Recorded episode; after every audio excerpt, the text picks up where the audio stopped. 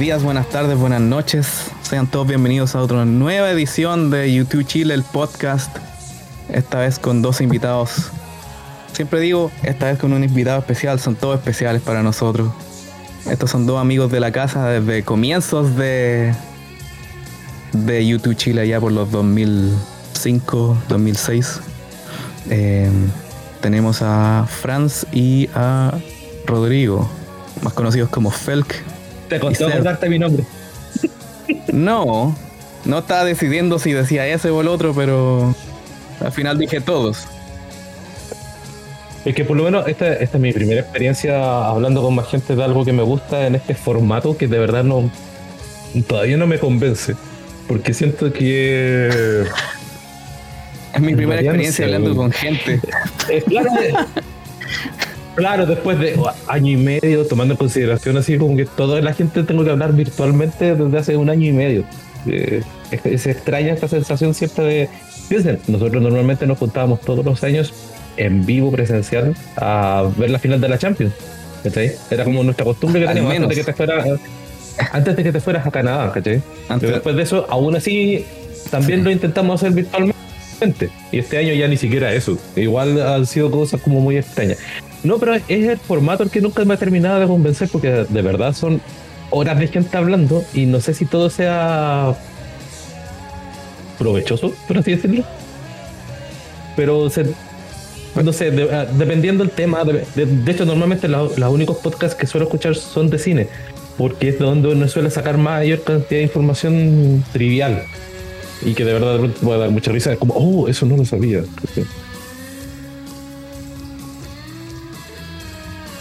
Entonces. ¿Cuál es el punto? Eso, bueno, soy sed y, eh, bueno, soy sed y lo voy a complicar todo. Muy bien.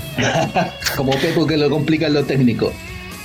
Bueno, y desde las cavernas, desde el año 1800, está nuestro amigo Franz desde el búnker ahí en Villa Alemana.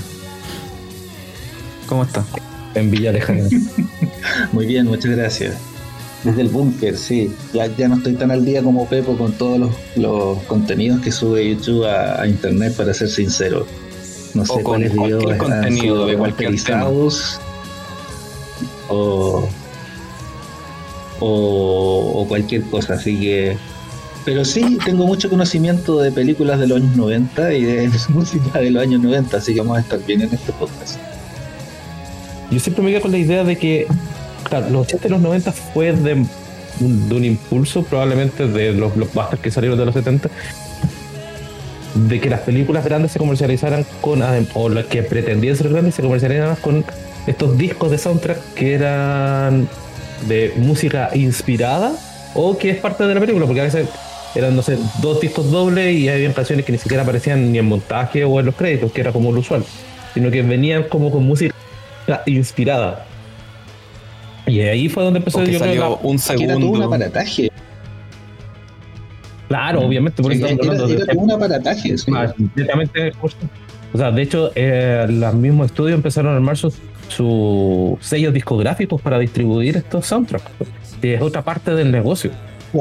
Ido o al revés, también pasaba que eran todo parte del mismo conglomerado, la Warner, por ejemplo. Ah, por supuesto. Um, claro, por ejemplo, Batman Forever, que es una de las bandas sonoras en que participa YouTube, tiene que ver con eso, pues, con todos los sellos discográficos que eran parte del conglomerado de Warner, al final también eran parte del conglomerado de Warner Brothers en general, que tenía que ver con los estudios de cine, que tiene que ver con que la DC era parte de DC Comics, era parte de Warner también, y al final lo juntaba y todo, y todo era un, aparataje de usar licencias, derechos, y lo hacían todo parte de una sola pelota y te, armaban un producto multimedia.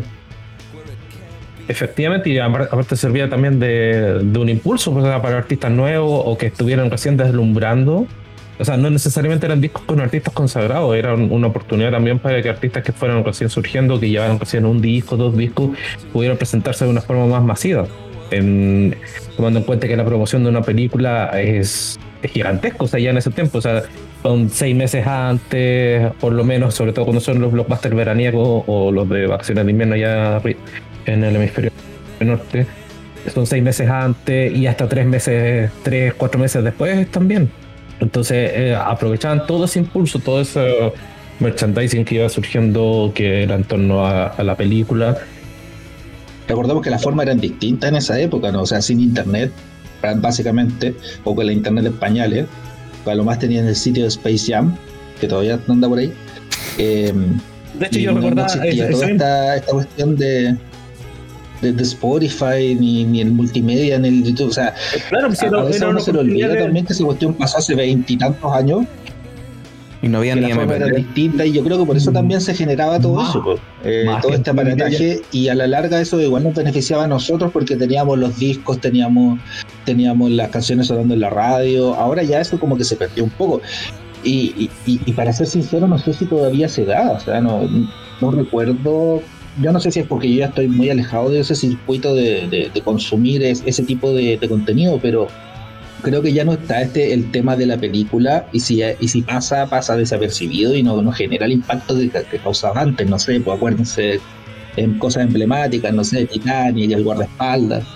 Es que va a depender del tipo de artista, por ejemplo, así como de una película grande cuyo soundtrack eh, traspasara también de alguna forma la, promoción de la película por sido Guardianes de la Galaxia, que en realidad fue una curatoría que hizo James Gunn para escoger canciones específicas, para un soundtrack para las dos películas, para las dos películas, y que ese soundtrack, esos dos soundtracks de las dos Guardianes de la, Galaxia, recibieron también un apoyo publicitario más grande y claro, ahí de todas maneras el contenido ya no es de alta rotación en MTV como era en ese entonces, las radios ellos no, no recuerdo que hayan puesto ya canciones, porque eran la mayoría de canciones viejas de los 70 y los 80. A lo mejor pudo haber tenido mayor rotación en canciones en emisoras de, de adulto fome, ¿cachai? Eh, pueden haber tenido más mm. rotación ahí. Pero, pero ya no existe esa la, la, canción de la película. No, por eso, porque antes piense que era la película. Pepo, que estaba al día. Es que está en el primer mundo, perdón. ¿No, sabes tú, Pepo, eso? de eso, que está más cerca de la, de la industria cinematográfica, de hecho. Yo veo las mismas cosas que ustedes, da lo mismo. Eh, la última gran canción de película que me acuerdo es Let It Go. de hecho, así, ah, bueno, dejando de lado de Disney, hecho, va, a ser parte, sí, claro, y va a ser parte más, después más adelante cuando revisemos la historia de YouTube. Frozen tuvo pues la rival directa de la relación de la, película de Mandela. Es evitó, ah, el Oscar. Yo quiero tirar una pregunta a la mesa. ¿Cuál fue la primera canción de YouTube que ustedes recuerdan en alguna película? La de Batman. Sí, probablemente la de Batman. Lo mismo. la primera. Quisiera la, la, relación de que, oh, es YouTube la banda que me gusta, más una película. A mí fue al revés, porque me gustaba la canción, yo no tenía idea, yo no tenía idea quiénes eran. Me gustaba la, me gustaba Batman, me gustaba la película, me gustaba la canción. Ese era el orden. Y de ahí eventualmente supe que era YouTube. Mucho después, así como dos años después. Yo tenía un enredo en la cabeza, gigante me acuerdo, porque yo sabía de la existencia, en esa época yo ya sabía, tenía, el 93 tenía 11 eh, años.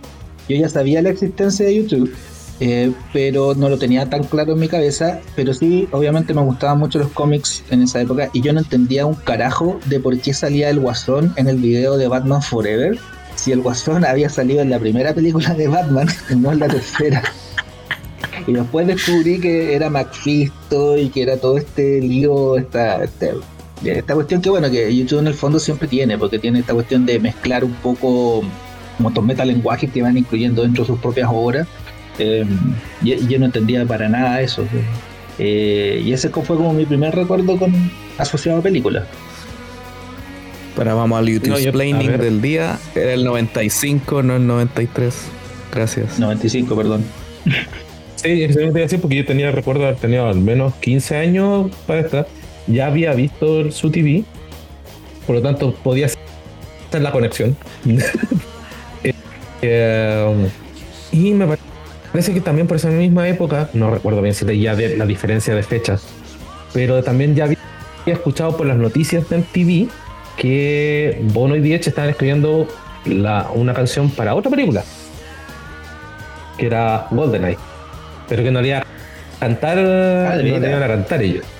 Ese- Esos son mis dos recuerdos. Estoy casi seguro que deben ser el mismo año, así como año 95. Sí. Las noticias deben ser, claro, Golden del Eye. 94. de ahí. GoldenEye del 95. 95, no, 95, 96, yo me acuerdo, más o menos. Sí. Claro, y tiene que pensar en ese entonces. O sea, yo más que nada por, por MTV, lo poco que daban, porque eh, debo haber visto en algún canal de televisión que transmitieron el concierto. No puedo recordar nunca, pero no de haber sido alguno del cable, porque ya nosotros con Cueva habían dos canales, tres a lo mucho por esa época. El Match TV. Probablemente alguno de esos, claro, canales argentinos de música. Pero ahí recuerdo, yo también, claro, yo por la radio ya conocía YouTube, eh, creo que tenía el Acton Baby, ya para ese tiempo. Eh, porque igual eh, en esa época de colegio lo que más bombardeaba era grunge, metal y eh, punchi punchi. Mucho Eurodance. Como para las fiestas y cosas así. Eh, Eurodance. pero, pero- Eurodance sí, en Eurodance. Osorno. No, Eurodance, bueno, es que de verdad, no sé. Bailando con la vaquita. Ah, Ay, ¿cómo se llaman? Es que ya, ya, ya los confundo a todos, pero sí tenía un grupo. Si son todos que- iguales. claro, pero no estoy pensando en el que era Doctor Alban, ese, el Ah, médico africano que se. eh, Ah, doctor. Doctor Alban, estoy pensando en eso, en, en ese Jambo chamán venido. Eso. Bueno, la cosa es que habían distintos grupos dentro, de- dentro del colegio y tú los podías separar, o sea, pero gente que le gustara YouTube era muy poco y no sé, por la música entre ese grupo más chiquitito que admitía que le gustaba el pop y que no era grunge, que no era metal, que no e- o que no era derechamente ultra pop como los que le gustaba el Eurodance, eh, fluctuaba entre el New Wave y YouTube. Y ahí recuerdo haber, claro, traficado algunos, algunos cassettes en ese entonces, cassettes, derechamente, no. La CD no me alcanzaba la web en ese entonces. A mí, a mí lo que me pasaba también en esa época relacionado también era con los singles. Eh, yo me acuerdo haber visto el single en alguna disquería que costaba, ahora que sacaste el tema de los CDs, ¿El single de qué? el single costaba casi lo mismo que un disco completo. El single de cualquier canción. Ah. Pero vi el single de. mm, O sea, el, el single de cualquier canción, el, el- el disco que te traía así como dos canciones, te traía el, el- el single y el lado B, te valía lo mismo que un álbum. Eh, no sé, el álbum salía 10 lucas, ponte tú, eh, y el single salía 8, eh, era casi lo mismo. Y me recuerdo haber visto el single de Batman Forever, donde, o sea, del, del Hold Me, Treat Me, Kiss Me, Kill Me, eh, con toda la, toda la temática de Batman Forever y todo el asunto. Eh, y, y en el fondo como que también eso también me llamó la atención, así como ver toda esta maquinaria que había alrededor. Um, pero, pero nunca entendí mucho el hecho de que no estuvieran en las películas, que era lo que conversábamos al principio, así como al final, en realidad la película te la ponían en los créditos, y ni siquiera creo que era la primera canción que salía en los créditos, no estoy seguro. Pero a la larga yo, yo esperaba que estuviera ahí, ¿cachai? No, Es claro que, a ver, igual hay que entender que cómo se utilizan normalmente las canciones, a pesar de que sean promocionales o no, lo usual es que sea un montaje dentro de la película, así como un momento importante, no sé, pensando en Ultraviolet cuando lo ocupa en el click de Adam Sandler, es como el momento que eleva la película y después termina y decae. Como otra Sí. película de Adam Sandler. Oye, pero esa película es buena. O sea, en el sentido de que uno va pensando que es la clásica película de Adam Sandler y de repente te tira el plot twist y te da a la chucha. El problema es que la, igual está hecha como toda película de Adam Sandler y por lo tanto tiene momentos obviables, por así decirlo, evitables totalmente, pero que Adam Sandler no puede evitar y Los los, tres primeros cuartos de película. y los, y los pone igual. Eh, y la otra forma, para volver a decir el tema, claro, es el que los pongan en los créditos. Y a veces ni siquiera eso. Por suerte, claro, YouTube ha, ha tenido, por- me imagino que por su estatus, eh, o es la canción que abre los créditos o es parte de un montaje que es más o menos importante dentro de la película. No es como que queda así, eh, no es para ponerlo más en el cartel que dice, ay, viene con alguna canción de YouTube. que era, que era lo que se hacía antes, pues, que en, el fondo como decía, Así, eh, como redondeando el tema, era, era parte de, todo este merchandising, de este marketing que nosotros no teníamos idea en esa época, porque ahora quizás lo podemos entender un poquito mejor, pero en esa época no teníamos idea que era parte de un marketing gigantesco y que de repente, como dijiste tú hace un rato, Rodrigo, esto de los discos que decían música de la película e inspirada por la película, ese era un, chamullo para tratar de... Era un robo máximo. que no tenía nada que ver.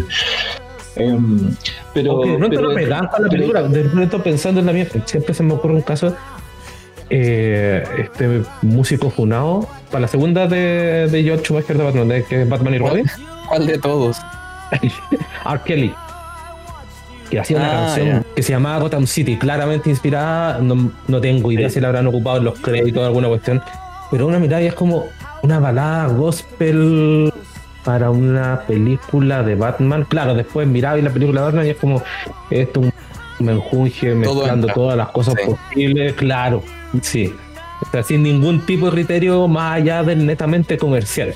Entonces, claro, en, ese entorno de las músicas inspiradas, no sé, no sé en realidad si preferiría que nadie se inspirara más en películas y que se haya, o menos mal que se perdió también esa costumbre de vender, vender cualquier cosa por ser parte dentro de un soundtrack de una película que apostaban grandes, si no todas fueron grandes finalmente, eran la apuesta del estudio a lo mejor y terminaron siendo desastres.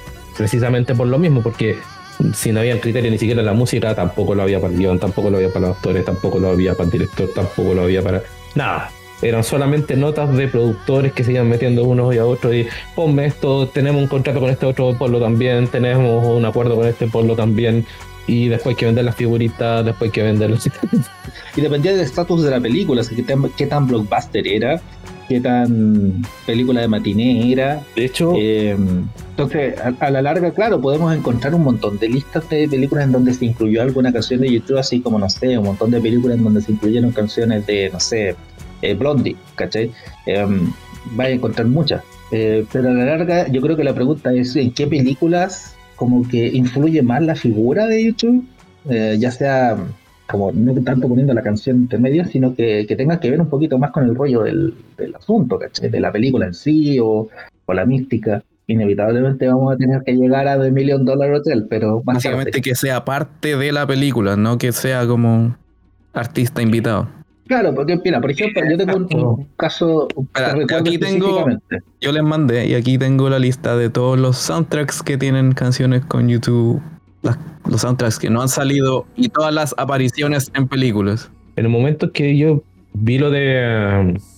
Lo de Batman Forever, lo de Golden Eye, también, justo también empezó una, mi beta así como cineasta. De, yo que, ah, yo podría estudiar cine después. Entonces me puse a ver muchas películas.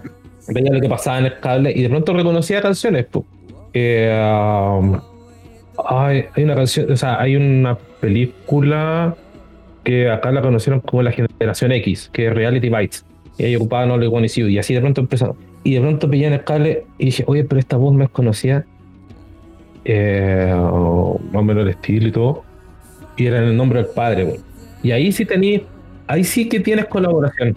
Y es una colaboración que más mm. encima implica viejos amigos de, de la banda, como es Gavin Friday, eh, um, con temas que obviamente a ellos les interesan y les tocaban, como todo el tema del conflicto en, en Irlanda, y con un actor que además después se va a repetir, que es Peter Post, eh, eh, que es del papá, y que después su última película fue en Killing Bono, antes de morir de cáncer. No.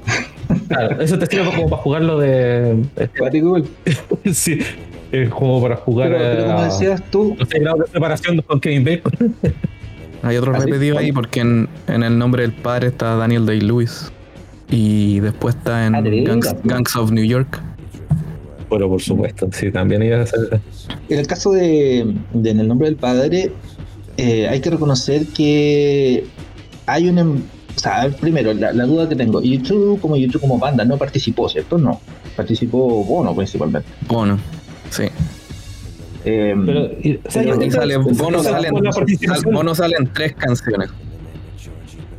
Claro, esa es la participación nominal, porque igual uno tiende, tiende a pensar de que estos esto siempre caminan juntos, Bono y Diech. Probablemente no puedo haber metido tanto, pero más de algún. No tiene crédito. pero yo entiendo pues siempre, como siempre han actuado comunidad, o sea, o son los cuatro o son dos y dos. No tienen otra forma casi de, de, actuar. No hay tres. Eh, no, no, no hay tres. Ahora, último, claro, de pronto se han disparado más uno por su cuenta. Pero sí, la, como crédito, eh, los nombres padres solo Bono. Pero ahí es donde se da el caso de que en el fondo hay un, em, un, envolvimiento de. o, sí, eh, que, se, que se juntan, digamos, tanto los directores y se crea, y, los músicos y por acá, por allá, y se crea una visión más o menos en relación a lo que la película significaba y por qué era importante que la banda o las figuras musicales pop más importantes de Irlanda también participaron de la película. La película al final fue nominada al Oscar, fue como eh, fue como en su época el, como el equivalente a la película No de, Chile, ¿cachai? O sea, una cosa súper importante como para la industria, donde todo el mundo como que confluyó para que, el, para que la película fuera así. Y hay un proceso musical detrás, creo, y creo que eso es mucho más enriquecedor cuando se da, y, y YouTube creo que lo logró hacer varias veces, no sé si otras bandas lo hayan logrado hacer, eh, creo que eso para mí es lo más destacable de toda esta participación, porque al fin y al cabo, como decíamos antes, es como ya, ok, necesito poner una un director dice, necesito poner una canción en mi película y agarra del catálogo y la tira. Porque, no sé, se parece, porque está sonando de moda, porque es un single, qué sé yo. Pero otra cosa es como ya tratar de armar un cuento eh, relacionado con la película, que vaya dentro de la película, que ayude a que se extienda un poco la película. Y, eso siento que por lo menos yo. Sí, y, de hecho eh, cuando decían música inspirada por la película yo entendía que ese era el concepto, que el, el trabajo que hicieron por ejemplo con esta película. Es decir, es la temática que nos involucra y que inspira su creatividad. No de que mm, sea, como dices tú, claro, eh, una cuestión para, para aumentar el catálogo nomás, o porque el artista con el, al cual pueden recurrir por ser parte de algún sello, o porque, claro, la letra a lo mejor se adecua, no. Aquí hay un trabajo también creativo en el cual me da la impresión de que, tú, claro, suele, como suele trabajar así en. No, no, en familia, pero sí como en, un grupo de ser, siempre círculos cercanos, conocidos, de gente que admiran son, o sea, igual suelen seleccionar bien la gente con la que colabora, sentirse, claro, atraídos por un tema que los toca, les tocaba las fibras y, eh, y se nota también se nota también en los temas que, que entrega. O sea, la, película es buena, los temas te, golpean. O sea, como parte esa película, con el tema que le da nombre a, también a la película, el nombre del padre, te va llegando, te, va también eh, haciendo un anuncio de lo que se viene. Pero, ¿pueden hacer un resumen de qué trata la película? Para los que no sepan. Quizás alguien no la ha visto. Yo la vi hace mucho y me acuerdo, me acuerdo poco, me acuerdo del juicio. Eso me acuerdo. Lo que pasa es que. Que Rodrigo la haga, porque es el que se acuerda más. no, no es que me, me acuerde más. Eh, porque igual yo creo que la última vez que la vi de hace uno 10, 10 años, pero. Eh, habla sobre la. A ver cómo, ponerlo en contacto, porque tú, claro, te acuerdas del juicio. Pero este es el tema del conflicto entre Irlanda y uh, el Reino Unido, o sea, Inglaterra particularmente, y cómo actuaba en este entonces el, la Irán, ¿se llamaba la organización? Sí. sí. sí. Eh, y habla sobre un pequeño núcleo eh, que finalmente hace atentado, pero involucra a otra gente que no son parte del núcleo activo de la IRA. Son solamente irlandeses pakistaníes. Y les hacen juicio y los meten presos. Y es la lucha constante después que hace Daniel Day-Lewis, que es el personaje principal, y de su padre, que interpreta a Pete Postlethwaite, por uh, la inocencia del papá. Luchando por la inocencia del papá, que finalmente. No, mejor. No, o sea, voy a dejarlo hasta ahí, Porque finalmente es, es la lucha. Y dentro de eso también hay todo un contexto de crítica al conflicto, al origen del conflicto, a cómo manejaba también Inglaterra eh, el conflicto, que usualmente era la respuesta de violencia con más violencia. No había otra forma. Por mucho que hubiera un juicio y cosas así, no, la respuesta siempre, la respuesta siempre era agresiva. Y en este caso no, porque de, hecho la figura del papá era todo lo contrario a esa idea. Y murió eh, me escapó el spoiler. El spoiler. Ya la película hace 30 años. Dios mío. No, pero ¿sabéis que más allá de eso, eso se puede evitar? Em, más allá de eso, creo que también hay que hacer el, hay que hacer el, el, apunte de que es una película que, aunque es tan vieja y que los conflictos de, entre Irlanda y Reino Unido eran, se, se sienten como tan lejanos para, para nosotros, igual hay que entender que la realidad de lo que estamos viendo políticamente hoy día es más o menos la misma como para hacer eh, una especie de paréntesis eh, y entender que más o menos pasa lo mismo. O sea, también hay una cierta una forma de represión y también tiene que ver con que eh, se está metiendo gente presa porque sí, no porque y eso es el, fondo lo, de la película. Hay un sector que eh, por lo menos en el IRA había un sector que era un poquito más eh, que, era terrorista por decirlo directamente.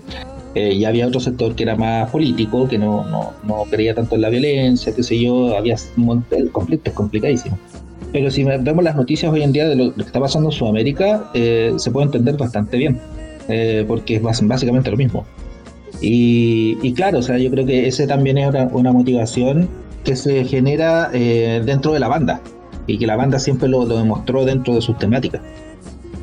Porque lo vivieron, sí, es una, una, cuestión vivencial de ellos, es parte de la historia de su infancia y de su juventud.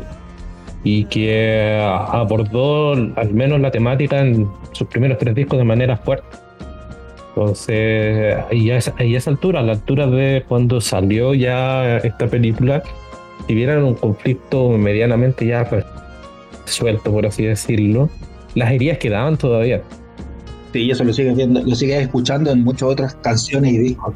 Era un conflicto medianamente cerrado ya a la altura en que salió la película, pero que todavía quedaban heridas, heridas pendientes por sanar y que la película apuntaba a eso. En el sentido, claro, eh, Franz eh, puntualizaba el tema de que estaba este sector más político, medianamente claro, más pacífico, había un sector claramente extremista, pero que también había, que era lo que representaba el papá, un sector que solamente quería vivir y trabajar y no quería involucrarse en ese tema, probablemente porque ya estaban cansados de luchar o porque eh, ya le había quitado mucho la lucha y no le veían más sentido. Y aún así se vieron involucrados. Y todo por parte de una campaña, claro, más o menos agresiva, en donde quien detenta el poder eh, lo hace sin discriminar nomás. Eh, ataca a un sector que el que le parece que pudiera estar más de acuerdo con esas ideas y si va para adentro de inocentes, culpables, eh, terceros cualquiera, les da lo mismo. Y la idea es mandar nomás mensajes, señales, porque de hecho la, la condena fue dura, la que, a la que vivieron los personajes.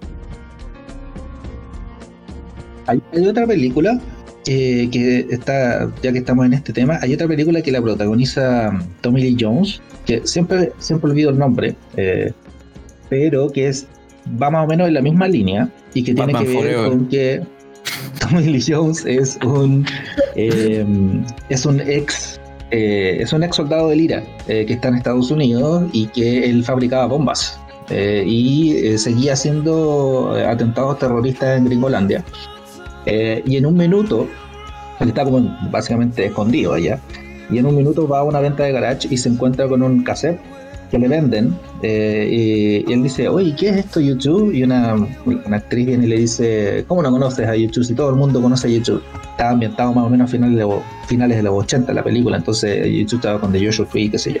Y de hecho el, disco, el, el cassette que compra es el de Joshua Tree. Y después hay unos momentos muy buenos en donde el personaje está armando sus bombas y está escuchando Still Haven't Found What I'm Looking For de fondo. ¿Cómo se llama la película? No, no lo recuerdo, eso busca Tommy Lee Jones, eh, no sé, irlandés, mira, búscalo por ahí, seguramente va a salir. Y de hecho sale más de una vez la canción, pero ahí encuentro que está súper bien usada. Blown Away se llama. Blown Away, sí. Eh, creo que está súper bien usada la, la canción ahí porque el tipo está como feliz armando sus bombas, porque era un tipo que igual te presentan al personaje un poco caricaturizado, ¿cachai? Pero era un ex ira que seguía con su, con su rollo. Eh, pero te ponen esa canción de fondo. Eso yo encuentro que es súper súper bueno. Mientras armaba las bombas y estaba pensando, y la utilizan más de una vez la canción en la, en la, en la película. Cuando hacen ese tipo de cosas también hay para mí es destacable, ¿eh? Eh, como, como juntar un poquito más el, la historia de fondo y también contar el contexto, ¿cachai? O sea, por qué YouTube, justo cuando un, un ex ira, ¿cachai? O sea, ahí el, el- el director era como más clever en ese sentido. Sí, la- eh, las, peli- las canciones que salen son I Still Haven't Found y With or Without You. Pero solo With or Without You sale en el soundtrack. ¿Por qué? No sé. Ah, en el, en el disco, digamos. de- Claro, en el, sa- claro, el disco disco.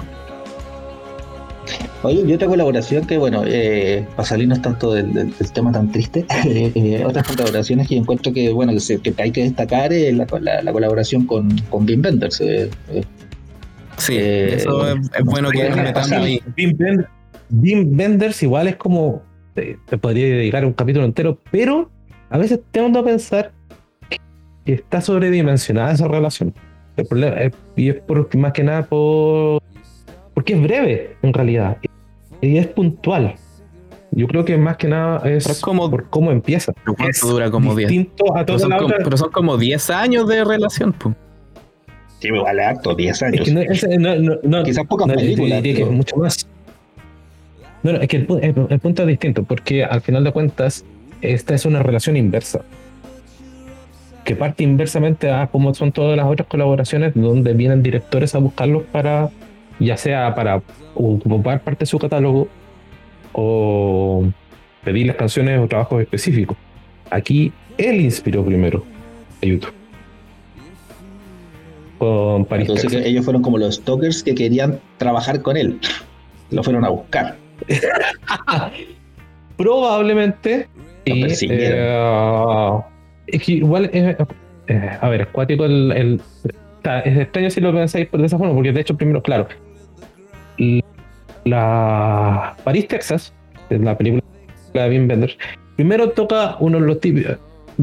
Wenders y YouTube tienen un, ese tema obsesivo así con Estados Unidos, entre su música, su cultura, su gente, y que es un tópico en lo largo de las carreras de ambos que ah, llega a ser ya mm, desagradable. no, no sé si fetiche. desagradable, pero es, es eh, sí, claramente. Eh, ya lo han ido abandonando ambos un poco, pero o ya no es tan central.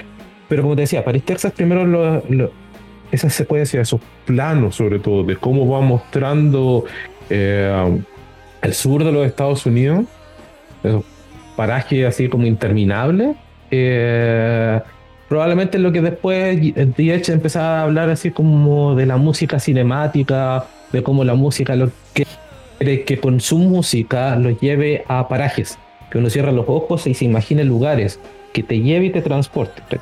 Entonces, eh, Sí, para, Y, para, eh, para contextualizar, Paris, Texas es del 84. Entonces es un gran momento para, bueno, para la frase que estáis diciendo de The Edge, porque eso tiene que ver con el, con el Joshua Tree, básicamente, ¿cierto?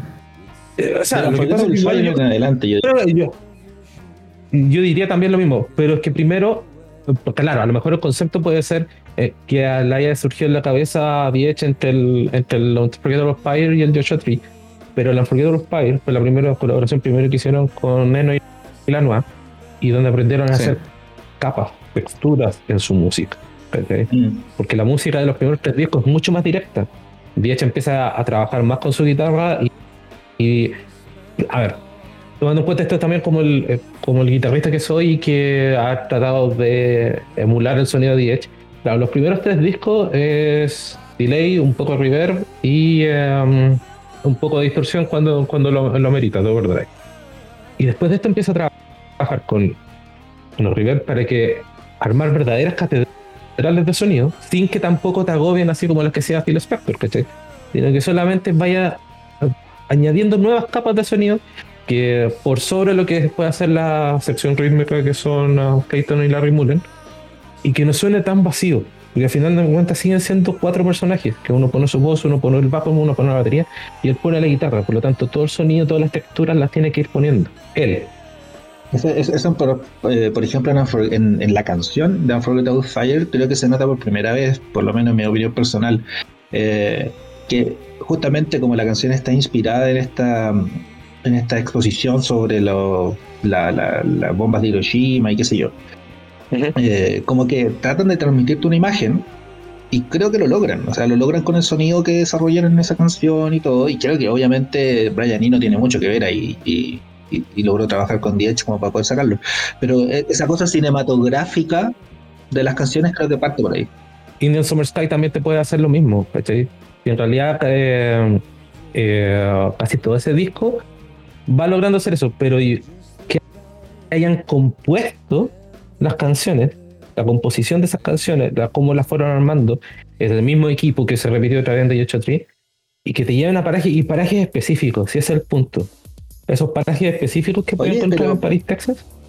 Eh, y que después lo claro, también justamente para, la misma, para, para, el mismo eh, las imágenes del disco, las imágenes que fue tomando Anton Corbin en el desierto, ¿cachai? Te van a remitir mucho y tú, puedes establecer hasta paralelos con Paris, Texas. y que justamente, claro, con, volviendo a Wim Wenders, eh, la primera relación que tiene, la primera colaboración que tiene con Until the End of the World, pero ah, ahí ah, yo la verdad... Ah, ¿Mm? Viene el YouTube explaining de, de la hora. No fue así. Lo primero que hicieron, lo primero que hicieron. Sí, no, porque si vamos a estar haciendo este podcast para que la gente aprenda, enseñémosle correctamente. ¿Qué decir Night Day? Eh, va por otro lado. Un poco. Sí, Night and Day fue antes de ah, Until the End of the World. Sí. Claro, por eso digo, que espérate, se conocieron calmado, calmado. es que ya, pues la cosa es que YouTube quiso trabajar con Wim Wenders. Eh, en, nuestra, nuestra sección, en nuestra sección El lado oscuro en youtubechile.net. Ahí hay una pequeña historia sobre Night and Day. Y ahí sale de que, bueno, eligieron a Wim Wenders para hacer básicamente algunos de los videos de Red Hot and Blue. Y YouTube quería conocer a, a, a Wim Wenders.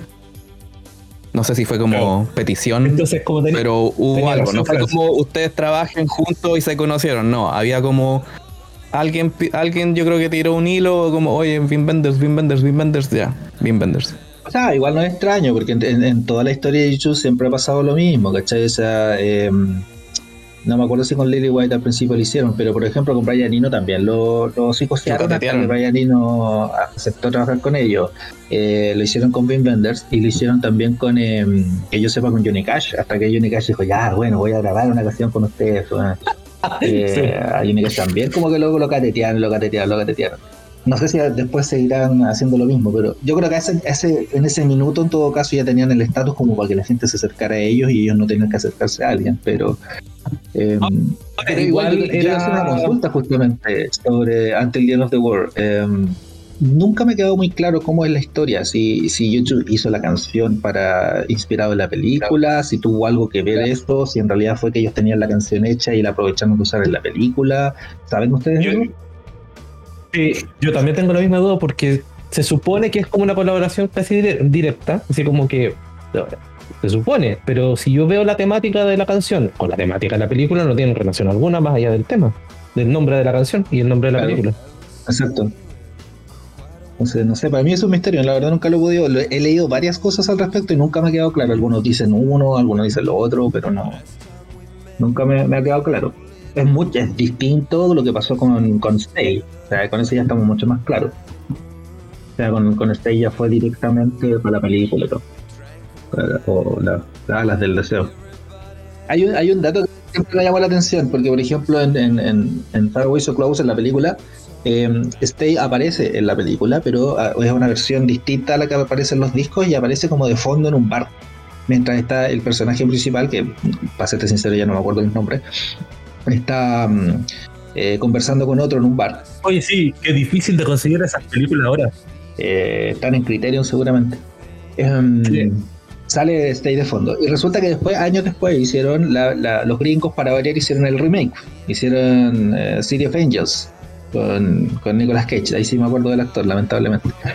Em, a ver, lo es que YouTube también metió una canción dentro de la dentro de la, de la, banda sonora. Angels. Acá, es la canción del pop. Eh, y hicieron exactamente lo mismo, eso me, llamó la atención. Eh, como este era un remake, hicieron exactamente lo mismo. La canción aparece en la película en una escena en donde en un bar, bueno, lugar X, ¿cachai? Te aparece de fondo mientras el personaje principal conversa con alguien más. Era sobre Until the End of the World, ahí me puse a leer. Y básicamente eh, Bono inventó el riff. Hicieron un demo que se llama Fat Boy. Les gustó, pero lo dejaron ahí por mientras. Y después, para trabajando con Vin Benders para Until the End of the World, le hicieron escuchar, le gustó, armaron algo, pero a la banda también le gustó. Entonces le, dijo, le dijeron, ya, podía usar esto, pero nosotros también lo vamos a usar. Entonces por eso la versión que, que sale en Until the End of the World, la película, es distinta a la que todos conocemos, la de Acton Baby. Esa es como la Creo versión que corta. también en, en la banda sonora de la película viene esa versión. Eh, mal no recuerdo. mm, Y que nunca la encontré, para serte sincero. Sí, la versión del soundtrack es distinta. El soundtrack salió en Alemania con el nombre alemán Bis an Ende der Welt. y YouTube y su eterna conexión alemana. Y germánico. Sí. sí, así que está medio complicada de encontrar, pero además que yo debo conocer al menos uno o dos que deben tenerlo. Porque bien, Mientras hablamos del Yocho Tree, claro, una inspiración es Paris, Texas. Pero hay una inspiración Mm. sonora que viene del Captive, ya. que es la banda sonora que hizo The Edge Mm. solo, para esa película que se llama Captive. Sí, que es muy. Muy, Yo iba a hablar es del muy Captive rara. porque O sea, muy rara. Captive, una de las Captive, cosas que- eh, la banda son- espera. Captive Sí. salió el 86, Sí. según mis investigaciones. No salió el 86 y si no han escuchado ese disco, vayan a escucharlo porque es muy Es bueno. definirlo, es, es- es raro, o sea, pensando como en No, no, pero o sea, noso- yo, trato, yo trato de meterlo en la época, pero es que también hay una colaboración aparte, ¿sabes? Porque está Michael Brook, ¿cachai? Que es de hecho el que inventa la guitarra infinita, por eso decía. O sea, no Sí, hay po. With or Without You si no hubiese existido Sin esa Captive. colaboración. Exacto, sin Captive. Aunque el sonido de ahí nada. Eso sí, la canción del, de ese soundtrack que hacen con Shiny O'Connor, Heroin, creo que se Mm. llama. Ah. Esa Sí. canción es buena, a mí me gusta. esa es como la sí. primera grabación Pero de Sinead O'Connor. Sí, sí, era jovencísima, pero ya tenía esa voz Sí, pero era como antes de que como que explotara o de que fuera como antes de Prince, antes de todo eso, estuvo en el soundtrack con The Edge. Y si no me equivoco, hay una colaboración que hace Sinead O'Connor con Bono también parece soundtrack, ¿o ¿no? Ah, No, y ahí te estoy confundiendo, de hecho, con. Creo que era Andrea- el con Andrea padre. Ah, esas otras colaboraciones también con Andreita. esas son otras cosas. Sí. No, no, Eh, pero para el nombre del Va- padre. espera, otro- otro, de quiero pasar el dato de que. Espera, quiero pasar el dato de que porfa vayan a escuchar Captive porque hay al menos una. Todas las canciones son- suenan como medio de película, pero medio ambiental. Pero hay sol, pero hay una. Siempre decimos que God Part 2 es como el, el- el- la puerta de entrada al Acton Baby. Y que después Night and Day fue como la confirmación. Pero la llave está en Captive. Hay una canción en Captive que es muy Acton Baby, que sale de la nada y que no tiene nada que ver con todas las otras del soundtrack, pero es. Uno la escucha y dice, este es 91. No me acuerdo cuál es la canción, pero en cuanto escuchen el soundtrack van a cachar al tiro cuál es la canción que no tiene nada que ver con las otras y suena al futuro. Totalmente. Y, y es una banda sonora que como en realidad bien, bien, bien adelantada a su época esa lo, lo que hizo Diech ahí, creo. Eh, De hecho, claro, yo iba a comentar antes que me sonaba algunas veces, algunas de esas canciones me sonaban a, a Surupa, eh, mu- muy en, esa onda como media electrónica que, utilizaron y sobre todo muy a, Passengers. Creo que ese sí que hay, ahí hay un, eh, viene a ser como el, el- el bisabuelo de, de Passengers, desde mi punto de vista. Bueno, pero para ustedes Passengers es... ¿Qué es? ¿Es YouTube? ¿Es, es un invento? ¿Es un soundtrack? ¿Es una volada? O sea, Es una volada, es es un una volada en soundtrack, hongos. es. Pero una bola que terminó en soundtrack desde el final de cuentas. O sea, de hecho, eh, Claro. Hit, la de Michael adelantaron a las películas. Exacto. Pero casi todas las bandas han hecho en algún momento algún experimento así. Y no son una canción dentro de un disco, dos canciones. Todas hacen algo. ¿Se imaginan cómo podrían eh, sonar esto? En, en- claro, como para usar algún sonido como para una película, ya sea ambiental, ya sea para eh, imaginarse escenas. Y eso es porque empiezas en tu mente a imaginarte escenas con la música. No sé, si eres sinestésico, empecé a imaginar colores, luces, cosas así, partís con eso. Eh, y después ya son imágenes, ya son planos.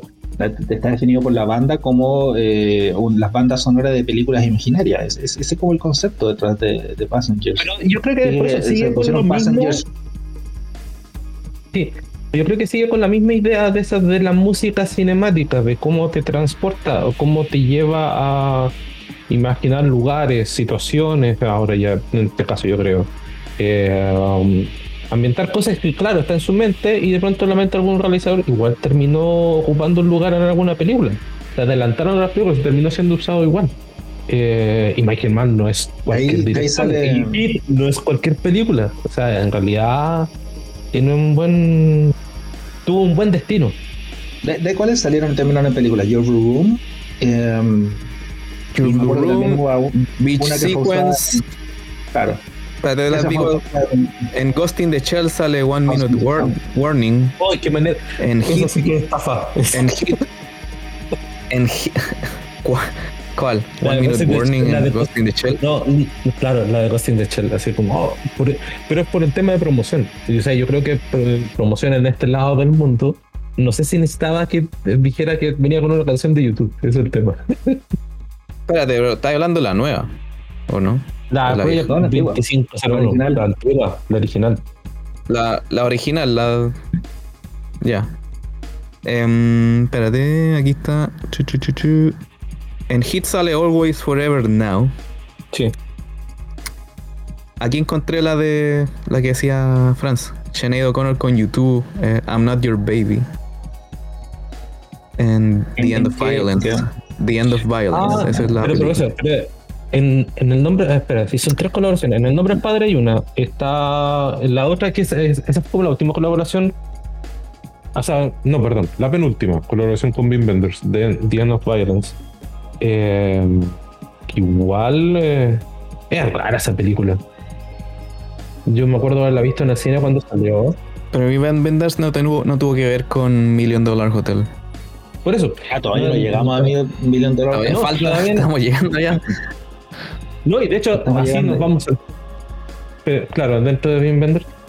eh, es muy rara esa película.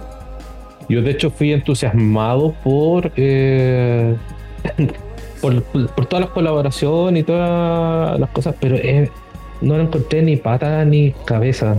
Eh, no. no. sé en qué punto estaría bien Benders ahí, claro, de su, de su obra, pero claro, son temáticas que. a ver, es que como. Es que yo no lo encontré sentido. Y de hecho no, era- la, no la he podido volver a ver. Porque de verdad que cuesta conseguir, por mucho que sea una película con distribución estadounidense. O sea, no es Hasta que el soundtrack es difícil de pillar.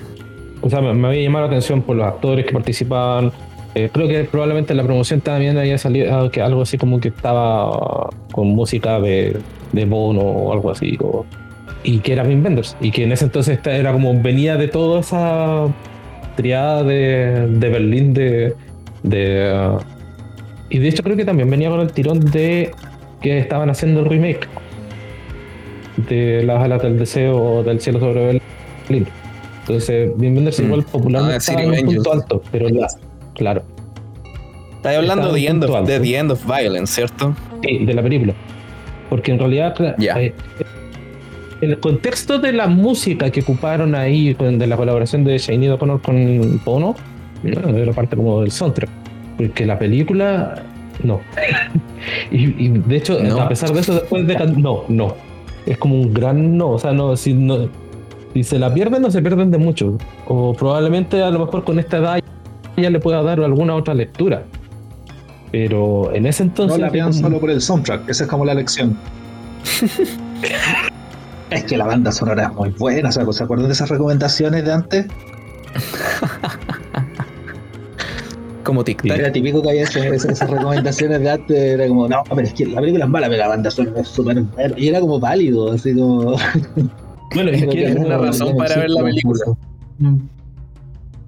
Y de hecho, bueno, es que no por eso, yo no sé si sea como para hablar mucho más allá de que hu- hubo una película de Wim Wenders con una nueva colaboración de Bono con, con Sinead O'Connor.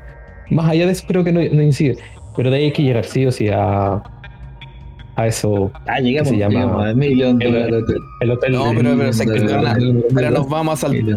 Vamos, ya para que se entienda un poco, Porque está un poco de desordenado. De- el Sí, libro es Wenders. y eso es como en los noventas, pero Sí, los se van a 90s. saltar Entropy. de cómo partió muy bien. Para terminar en eso. Cómo partió bien y Entropy. Pero Es- dentro Ah, espérate, espérate, ah, espera, espérate, a ver. Elijamos, elijamos, ¿de qué vamos a hablar ahora? de. Es que Entropy te va a hablar con otro director que es eh, un gran colaborador de YouTube que es Phil Joannou. Y de hecho su película es como media, Sí, media autobiográfica. un video, básicamente. Sí. Sí. Mm. Y que de hecho como que con cada película de Phil Joannou que traté de ver era como me pasó con Mark Romanek, me pasó con otros grandes directores de videoclip. eh, no salgan de ahí. Eh, su, su lenguaje es para los videos. Claro, su lenguaje da como para todo rentar seis minutos. Y después de eso se hace tedioso, después de eso se hace, hace extraño, Puta, después de para- todo eso se hace- Claro, pa- pasado ese margen de minutos es como bien. Sí. Y A ti te hablo, Anton Corbin. No, ese loco es como que en las fotos. O sea, ni siquiera que se ponga más de un minuto. No, los videos está bien, pero Linear, no, no sé, después, después hablamos de Linear. Ya, Million Dollar Hotel. Sí, sí. Hay Pero que mira, hablar hay, de eso. hay Hablar dos, hay- hay- hay dos hitos que no podemos evitar. Este es el primero. Y el otro yo sé Sí. que no es cine, pero es que no voy a no, no hablarlo. ¿La vieron? ¿Cuál? Sean sinceros. ¿Cuál. ¿La vieron? ¿Cuál? ¿El hotel?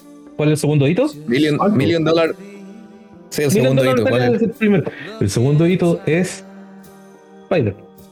Spider-Man. Ah. El musical. Dawn of the Dark. Ya, después hablamos de eso. Pero O sea, Million Dollar. Hotel yo la vi. O sea, no es película, eh, no es película, ¿La es una, viste? una obra ¿La de, viste? de Broadway.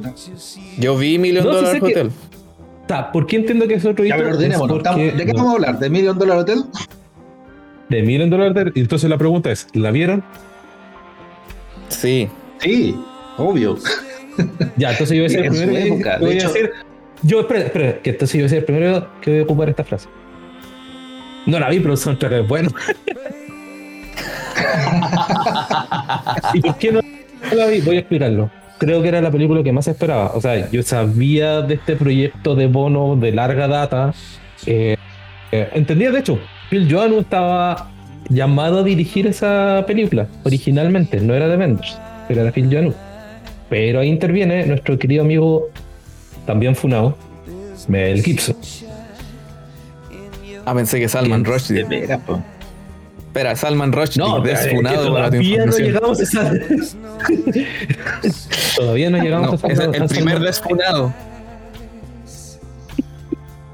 Bueno, la, eh, la Ya, cosa es que hablemos de. ahí yo creo que igual el, el tema pasa porque también es un proyecto en el cual es un proyecto de Bono. La idea de Bono que hablan ahí de que se inspiró mientras estaban grabando el video de Streets. Oh, ahí está esa cuestión. Mm. Y se le ocurrió la idea y cómo la fue desarrollando. Espera, espera, espera. Cuéntale, cuenta la historia, porfa. La historia, se supone. Sí. mientras grababan el video de Where the Streets Have No Name, a él le llamó la atención, a Bono, la, el letrero, por así decirlo primero. Y después la misma historia del hotel. Y en ¿Cuál base a eso hotel? empezó a desarrollar una idea. El hotel del millón de dólares. ¿Cuál hotel? Es un, es un hotel que Ah, Que existe en, en Los Ángeles, sí. exactamente. ya. Ah, uy, pues si la película se llama así, pues, ¿cómo queréis que dijera? No es un hotel cualquiera. Sí, era, sí, sí, el sí. hotel- Es que era el hotel del es- millón de dólares. Y obviamente a Bono le llama que siempre le encanta contar historias, no necesariamente de él. De hecho, él tiene una facilidad enorme también para, para ponerse eh, en los zapatos de otra persona y contar historias de según lo que se le ocurra que parece ser lo que le ocurre a la otra persona. En, en un exceso de empatía admirable. Eh, empezó a imaginar historias, empezó a imaginar, eh, y de hecho, cómo encadenarla en torno a las historias que podían surgir a los distintos pasajeros de un hotel. Y esto fue un proyecto, por eso, o sea, Pensemos que el video de Streets debe ser del año 87, la grabación. Sí. Ya, Sí. casi 10 años de trabajo, de meter gente, de presentar el proyecto, de presentar la idea. Y como digo en algún momento, como toda película, lo que necesita es financiamiento. Y hay dos formas de conseguir plata: los nombres involucrados o conseguir un mecenas. Porque no siempre los estudios ponen plata, los estudios te pueden ayudar a distribuir a lo mejor. O a conseguir, o puede que te pongan plata, pero aún así necesitas nombres. Nombres importantes involucrados en los proyectos. Yo a esta altura ya no retengo la información de cómo llegó Mel Gibson a ese proyecto, pero Mel Gibson llegó como actor y productor. Y como productor pones dos fichas ahí, que es tu nombre y tu plata. Y en ese sentido, la, la decisión de que, de que Phil Joannou no iba a dirigir esa película pasó por Mel Gibson. ¿Y por qué aceptó Avengers? Eso yo creo que es la gran, la gran incógnita.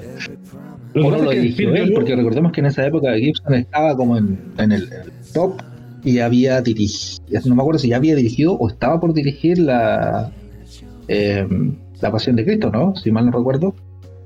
No, Gibson. en, eh, no, en ese entonces la, La pasión fue después, mucho aventura de después. dirección. No, no, la, la- lo que venía él era de Corazón Valiente, como director. O sea, y poner ahí su, Pero no, sus pues, estaba, estaba en su notitas. pico en esa época. Yo Sí, no igual, sé si eso fue. exactamente. espera, Corazón el- Valiente. Corazón Valiente es como cinco años antes, sí. po. Así es. Más o menos, sí. Como el Eh, 95 no, él estaba en ahí. una época. Él, él estaba en una época ahí, a esa altura. No sé si decayendo ya, pero claramente estaba eligiendo proyectos distintos que. Porque igual es más o menos de la misma estaba- época de Payback. Sí, Payback fue el 99. Y el mismo año del Million Dollar Hotel fue El Patriota, que igual es.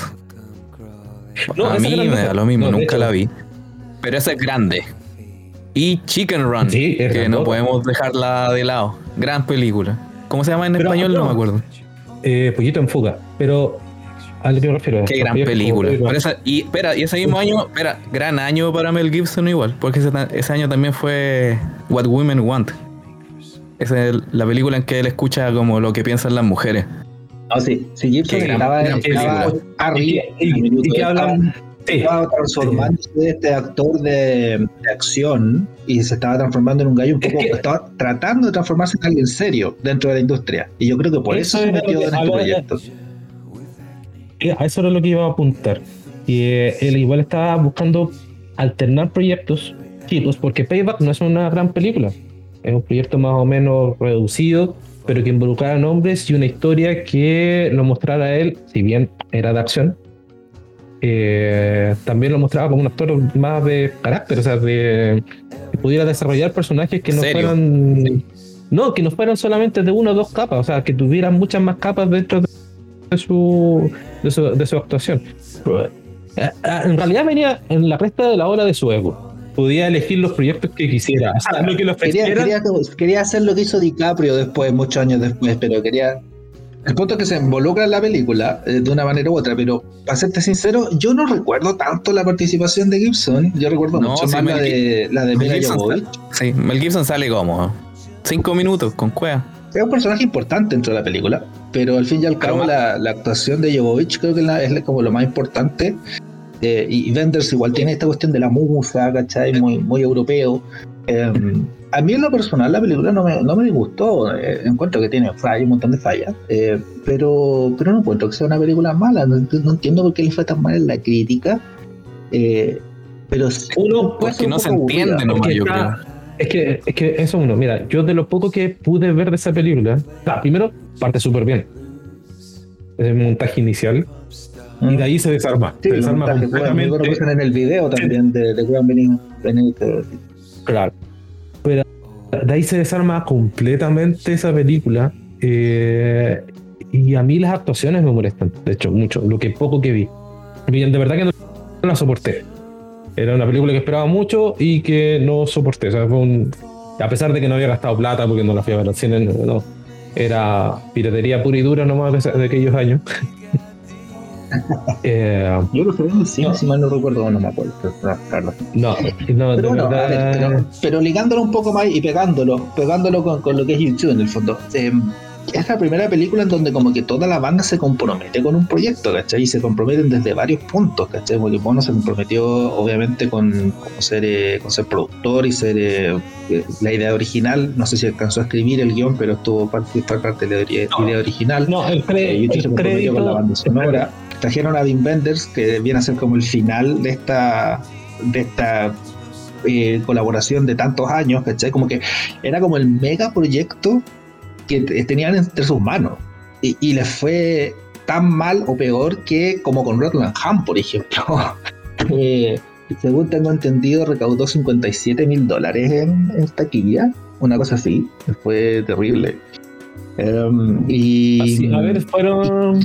Creo que esa fue como el- el- el- la lápida para YouTube metido en proyectos así de cine. em, eh, y siento que les pasó mucho también lo que les pasó con Rotterdam Ham, o sea, como siento como es la segunda vez que se involucraban como banda en un proyecto directamente, así como poniendo el nombre, eh, que salía en el afiche, ¿cachai? Y, y les va igual de mal que con Rotterdam Ham, entonces creo que allá es como que se, se cabrearon un poco, entonces terminaron con la idea de hacerlo eh, y ya nunca más se involucraron así en un proyecto de cinematográfico.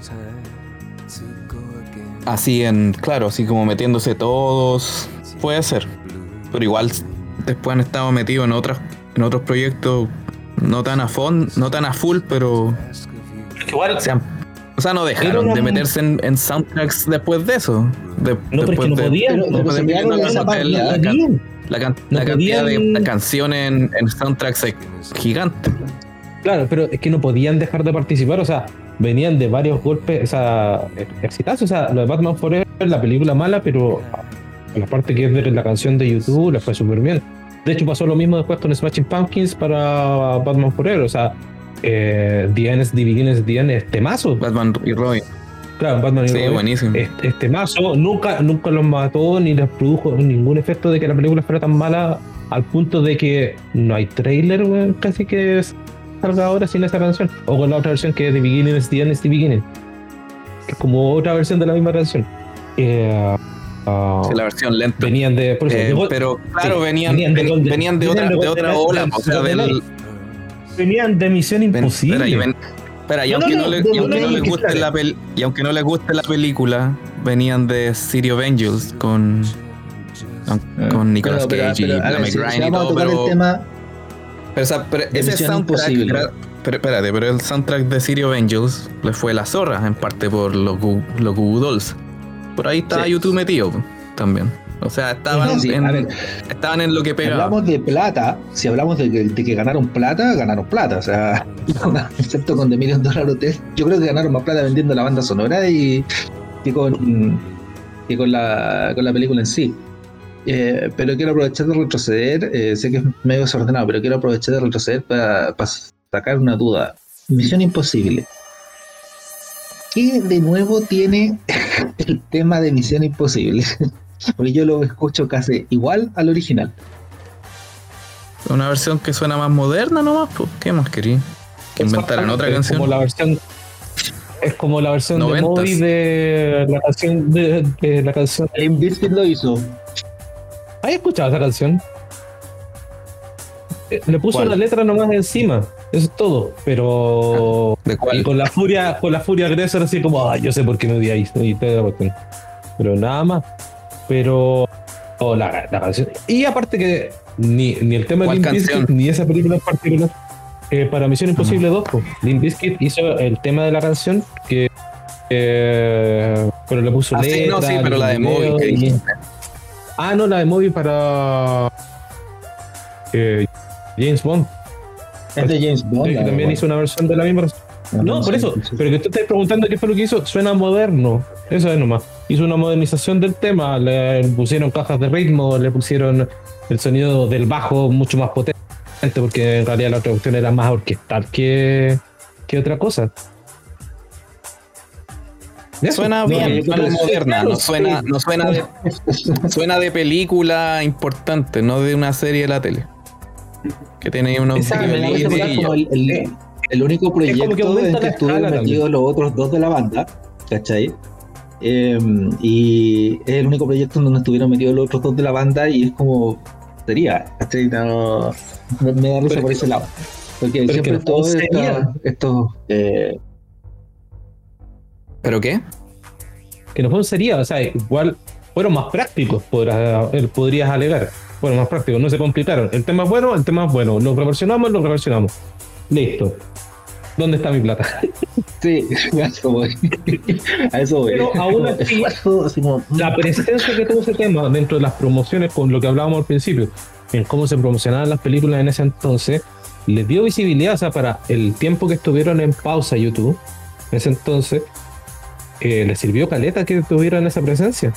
De esa forma, aunque fueran los dos menos ruidosos, por así decirlo. Y bueno. Em, O sea, se sabía que era de. Se sabía que YouTube era parte de la de Misión Imposible.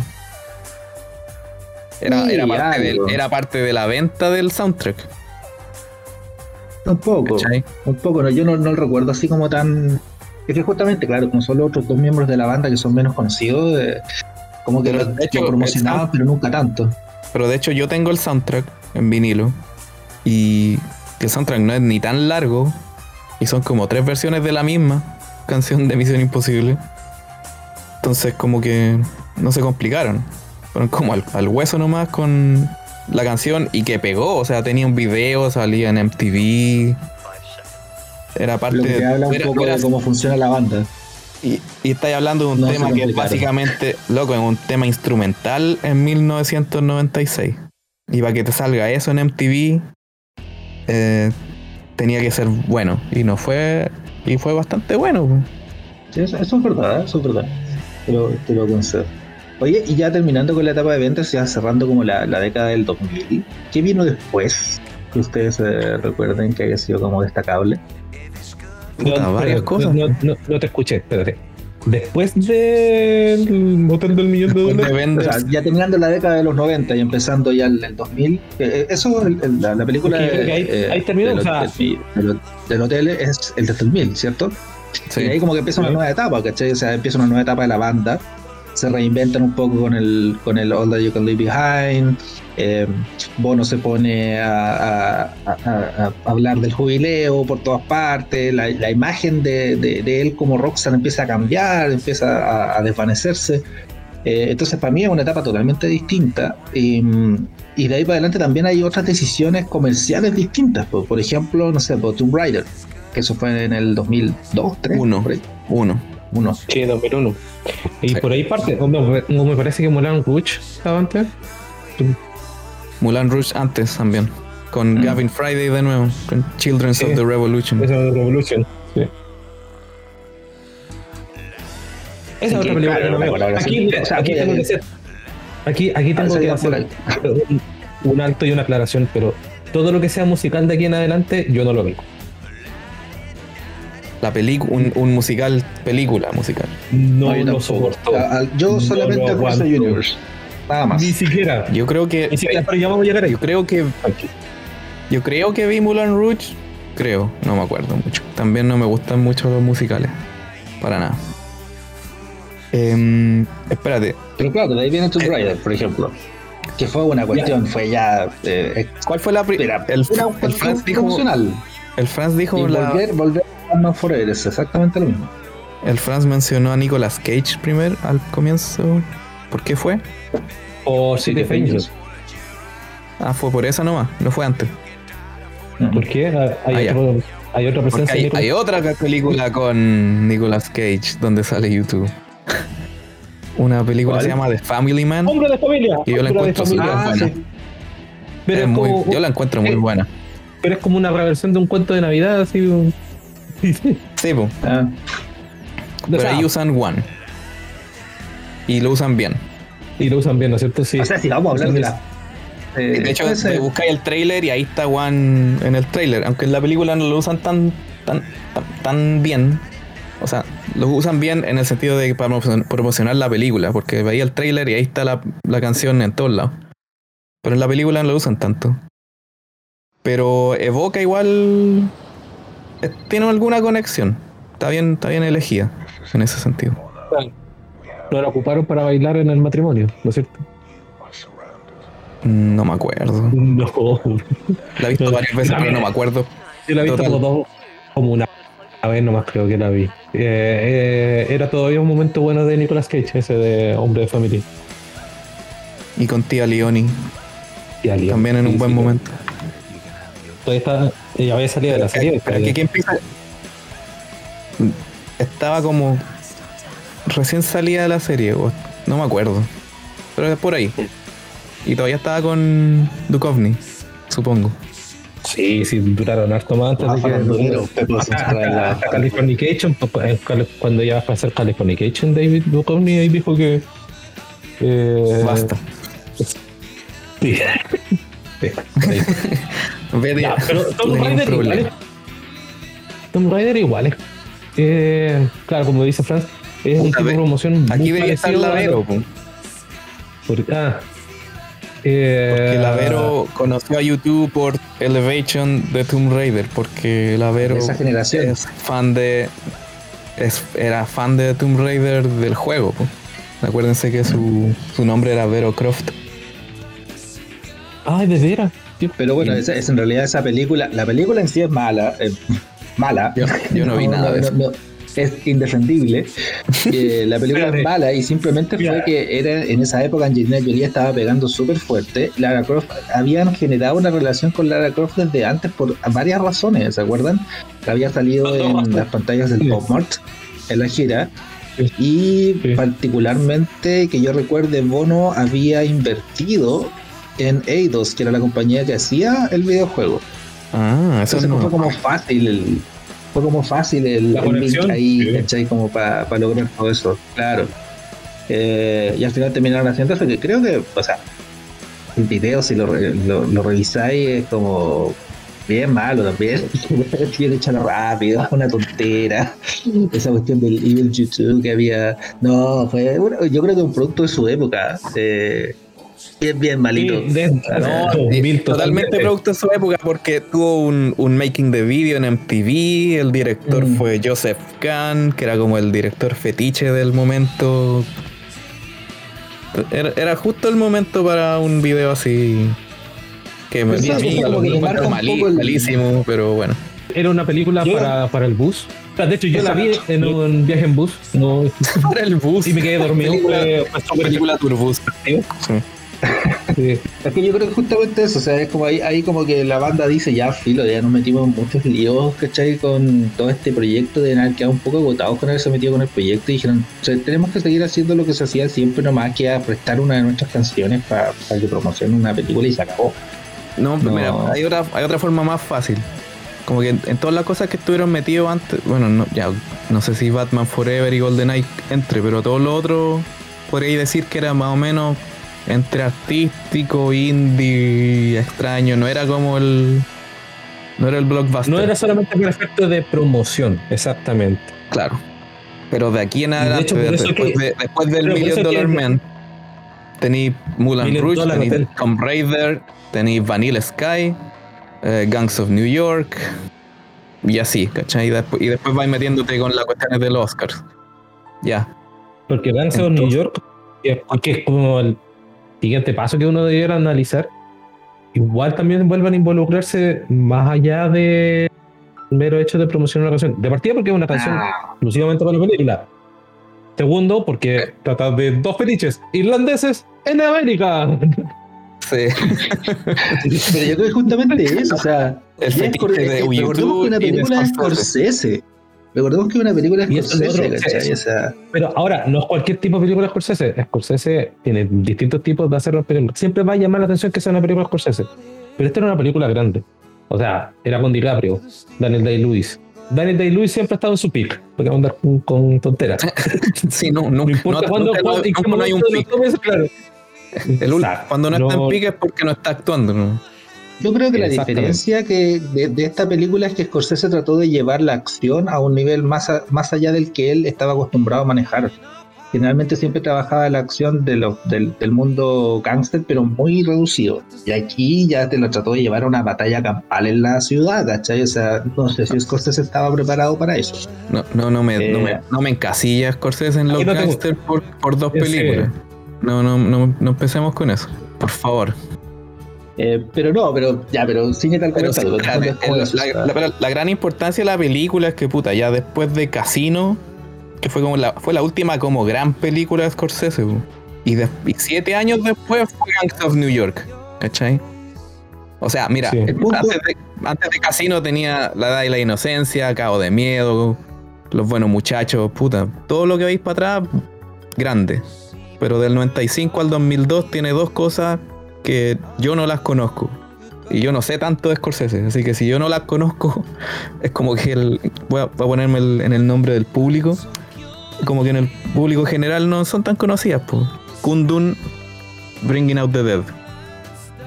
Yo creo que el punto aquí es que reconocer que cuando YouTube se mete en la película de una manera que no sea solamente prestando la música o los derechos para que pongan sus canciones, algo pasa con las películas que se dan a la mierda.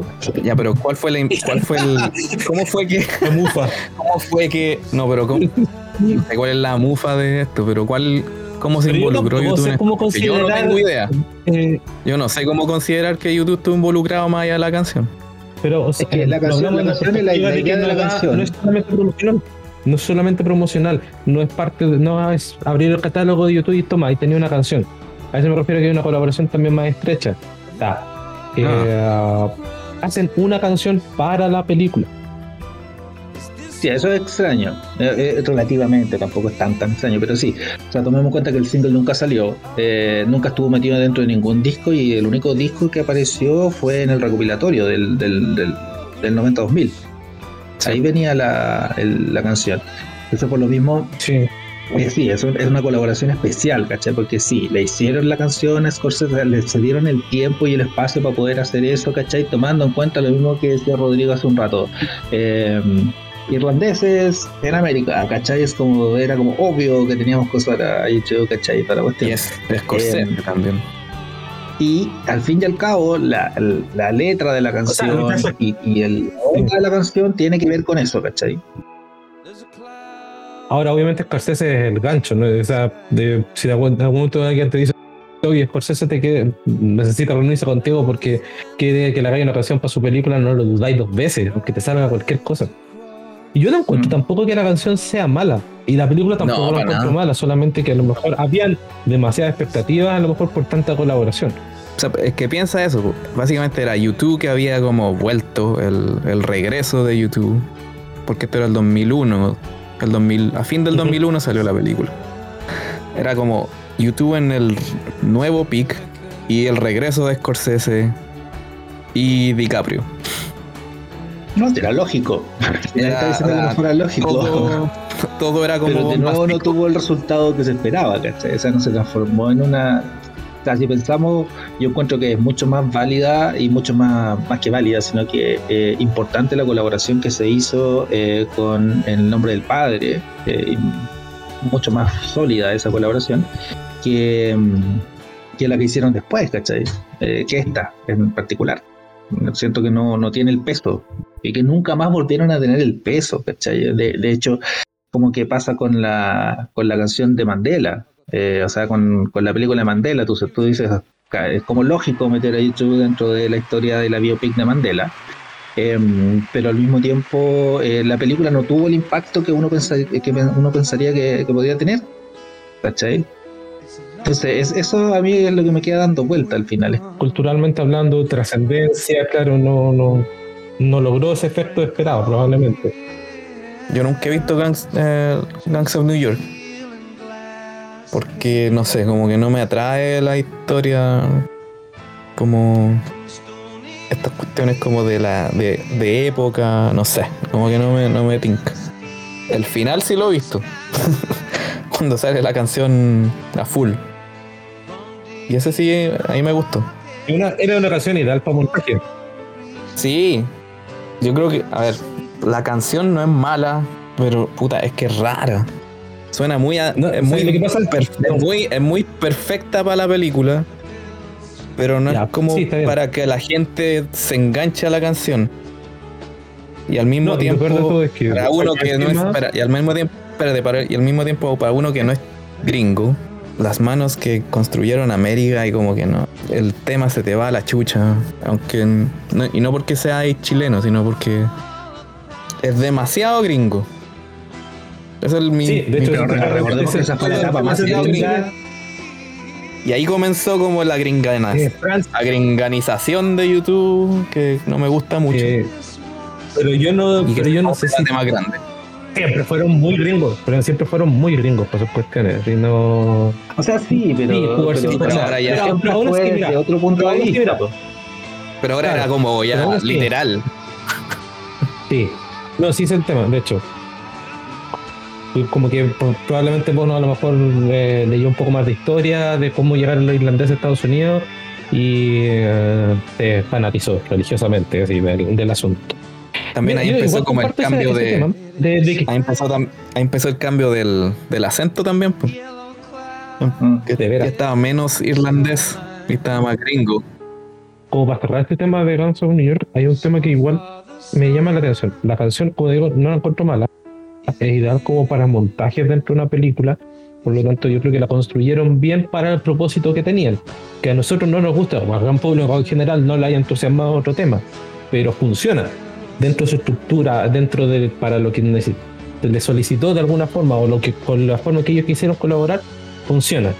La ejecución sí, después en vivo, esa presentación que hicieron en los Oscars después, yo no le habría dado ni siquiera una nominación. No. ¿Qué malas otras versiones con de las dos veces que No, han ido? es que si ya te habla de Ah, otro los problema, ya, pues, ahí nos metemos.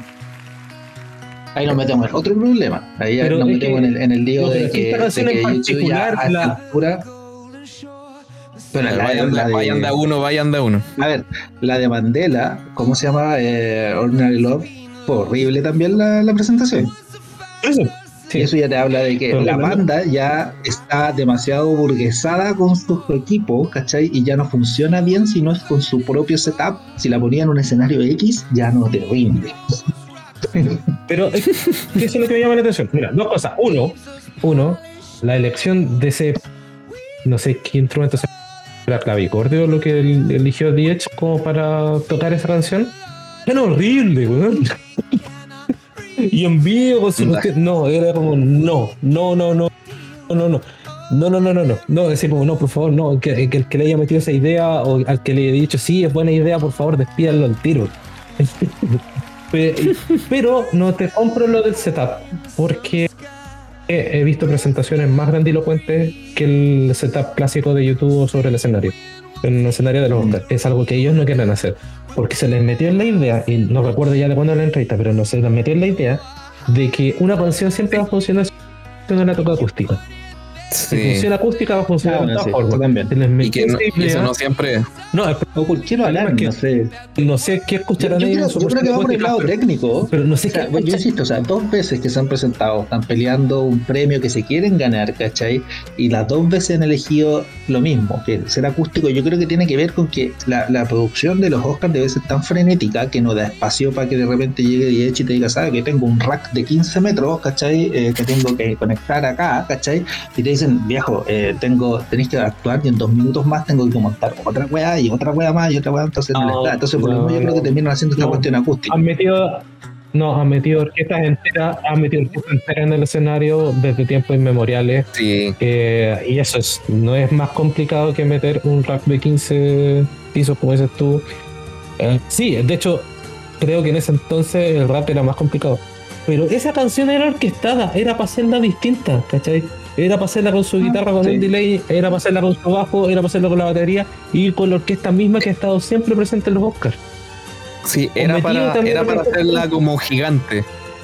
Era para hacer Era para gigante. claro. Era para mostrar. Porque para, Aunque, si, si veía el maneras- final, pero si veía el final de la película, en que ni si, como que con cueva suenan ellos, es básicamente como la orquesta tirando el, el riff. Es pero espectacular el final. pu. Espectacular el final de la canción. Te quedáis viendo los créditos solo para escuchar los, eh, los violines. Pero yo creo que el problema es la película. el, problema es que para los Oscars, yo creo que lo que se les metió en la cabeza es que tienen que ser como. Tiene que ser como sobrio, tiene que ser como elegante. Yo creo que ahí está el problema. Quieren ser elegantes porque son los Oscars y, y quieren dar una buena imagen y no sé qué mierda. Y ahí tenéis dos presentaciones medias cornetas. Porque queréis ser elegante frente Bien, al, o sea, a los, a amigos perdieron famosos. contra, encima perdieron frente a una canción que ni se presentó. Contra. Eminem. y contra Sí, Eminem. contra ¿cachai? Eminem, pues. Que era Eminem. todo No, lo después a la los rompió. Oscars. Claro, y 20 años después Pero rompió a ver, presentando la canción. reconozcamos, Es buenísimo. igual- Lose Yourself pues. Sí, medio tema. Temazo. reconozcamos que más allá de, la, de las canciones, o sea, más allá de las presentaciones que fueron malas, eso, eso no te determina el, el ganador, ¿cachai? O sea, la presentación es... Ah, ganaron. siendo de la presentación. Sigue siendo una oportunidad para mostrar lo genial que es tu canción, porque es un, eh, es un tipo de exposición distinto. Entonces, es decir, presentaciones más cornetas, lo único que va metiendo en el público general es que en realidad YouTube está dejando de ser una banda relevante. Sí, Porque además son justamente. con Ahora, presentaciones cornetas ante el público amplio. reconozcamos que las canciones contra las que se enfrentó y las contra las que perdió, eh, o sea, las dos veces que ha logrado meter una canción en los Oscars estaban sonados, no iban a poder ganar. O sea, tenéis primero lo de Eminem, que eh, a nosotros, bueno, a lo mejor no lo entendemos muy bien, pero esa película culturalmente en Gringolandia fue la o sea, fue una cuestión que no marcó una época. Y después tenéis Frozen, o sea, ¿qué, qué- qué puedo decir de eso? Siempre muy mala cueva como para también en la época en que se han presentado con sus canciones para, para tratar de ganar el premio. Al menos se ganaron los globos de oro con esas dos. Es algo. El Ah, el único premio que le falta Pero-. Sí, pues. Bueno, y los Tony. No, pero ahí están perdidos. No, no Está sé cagado. Ya no van a intentarlo. Y no sé, pues después de, a ver, después, cronológicamente hablando, después de eso, ¿qué otra cosa relevante hay? Recuerdo cosas interesantes, eso sí, ¿ah? yo pasaría como al, anecdotario. Eh, por ejemplo, lo, lo que les compartí ayer, hay dos, hay dos películas, hay una película que siempre he querido ver y que no la he encontrado nunca, no he podido ni, ni verla, ni comprarla, ni, ni bajarla, nada, que es Killing Bono. Que la, encuent- la premisa la encuentro muy entretenida. Eh, Explique, la premisa hecho- para la gente, por favor. Espera, pero. Ah, bueno, Killing Bono se trata ¿Alguien, alguien- alguien de la pudo ver o película. no? No, yo no la he ¿Alguien la pudo ver? Ni siquiera la Ah, he el intentado ver. No, yo sí. Nunca la he Sí intentado ver. Bueno, pero la premisa, la premisa de Killing Bono es, se trata de eh, el punto de vista de la banda, que hubiera sido como la banda rival de YouTube, y que es media autobiográfica. La banda rival de YouTube en esa época, en Dublín. Era como la segunda mejor banda de, de Dublín, pero como justo apareció YouTube, nadie los pescaba a ellos. Como en los Eh, y 70. por lo mismo, el, el protagonista, claro, por lo mismo el protagonista de la película odia a Bono y lo quiere matar y es la, la persona que, peor- que más odia en la vida. Y siempre se va... Y te cuentan un poco la historia de la banda en sí, ¿cachai? Pero cómo la figura de YouTube siempre los fue opacando, siempre los tiraba para abajo. Em, entonces lo encuentro que la premisa fue entretenida. Eh, y es una película que yo no, no, no he podido ver, pues, eh, lamentablemente, de hecho, la siempre la película quería ver. es la película es súper entretenida. eh, um, tiene entre los personajes, eh, entre los actores principales a un cabro que venía de Misfits, creo que era la serie. Sí. eh, Mm. que ah, no, no, no alcanza a robarse un poco la película, pero la verdad es que todas sus intervenciones son muy graciosas, porque más encima lo, lo toma en otra nota de lo que venía haciendo en la serie. Y no, la película es entretenida. Probablemente, eh, um, claro, sufre de un cierto síndrome de que es una película chica, de no mayor, de no mayor distribución y de que para el público en general hay que asumirlo también cualquier cosa que tenga que ver con YouTube y sobre todo con Bono, porque es como de las bandas lo que, lo que más te muestra en la película, ya llega a ser un poco cansino. Pero, o sea, tiene momentos sí, demasiado buenos porque de verdad van mostrando la frustración de que ahora sí puede ser que podamos conseguir el contrato discográfico mientras están muriendo de frío en una pieza ahí en, en Inglaterra, estoy en Londres. Eh, y YouTube saca, no sé, de, de Yoshi Tree. Y están en todos lados, están en todas partes. Y De hecho, usan la, la, la- no usan canciones de YouTube, es la banda sonora. Eso me llamó la atención también, son que se dos. consiguieron los Son derechos. dos, son dos canciones nomás que se- son dos canciones que muestran. Que es eh, Still Haven't Found, Found. una de las como Sí. que es, de hecho la escena la muestran en, ah, en el trailer que uh, un personaje Robert buen, abre la puerta y es como ¡Eh, está sonando! Y se escucha así como de como que alguien más lo estuviera escuchando la canción. Y la otra es un cover de Street Mitchells, que hace el actor que hace de mono. Él mismo pone la, la- las voces. Y le sale súper bien versión. Es como igual, es como petizo, ¿cachai? Como que llega, le llega al hombro a los otros protagonistas. Y ah, bueno, eso fue una película que, bueno, si alguien sabe dónde conseguirla, por favor avísenme. Quiero verla hace mucho Yo, mira, tiempo. De hecho, yo estuve buscando entre mis CDs por ahí si la encontraba porque estoy seguro que la había guardado o en algún disco duro o en algún CD, pero no, no. Como para que poderse el pasado. Pero nos pasa a ser una comedia también normalita. O sea, es entretenida. Probablemente mereció mayor éxito del que tuvo. O más. Pero es como livianita, es como para un sábado de la tarde, cuando no hay fútbol, ¿cachai? Película de debut. como película de bus. No sé si de bus, pero del cable yo diría, así como película del cable. Ya, Vale, película. Sí, película para cable, sábado, sábado 5 de la tarde. Claro. Y la, y la otra Ya, ¿y cuál es la anécdota otra? es la del la que les comenté ayer, porque que ustedes ni la habían cachado, que es la se llama Siete Días.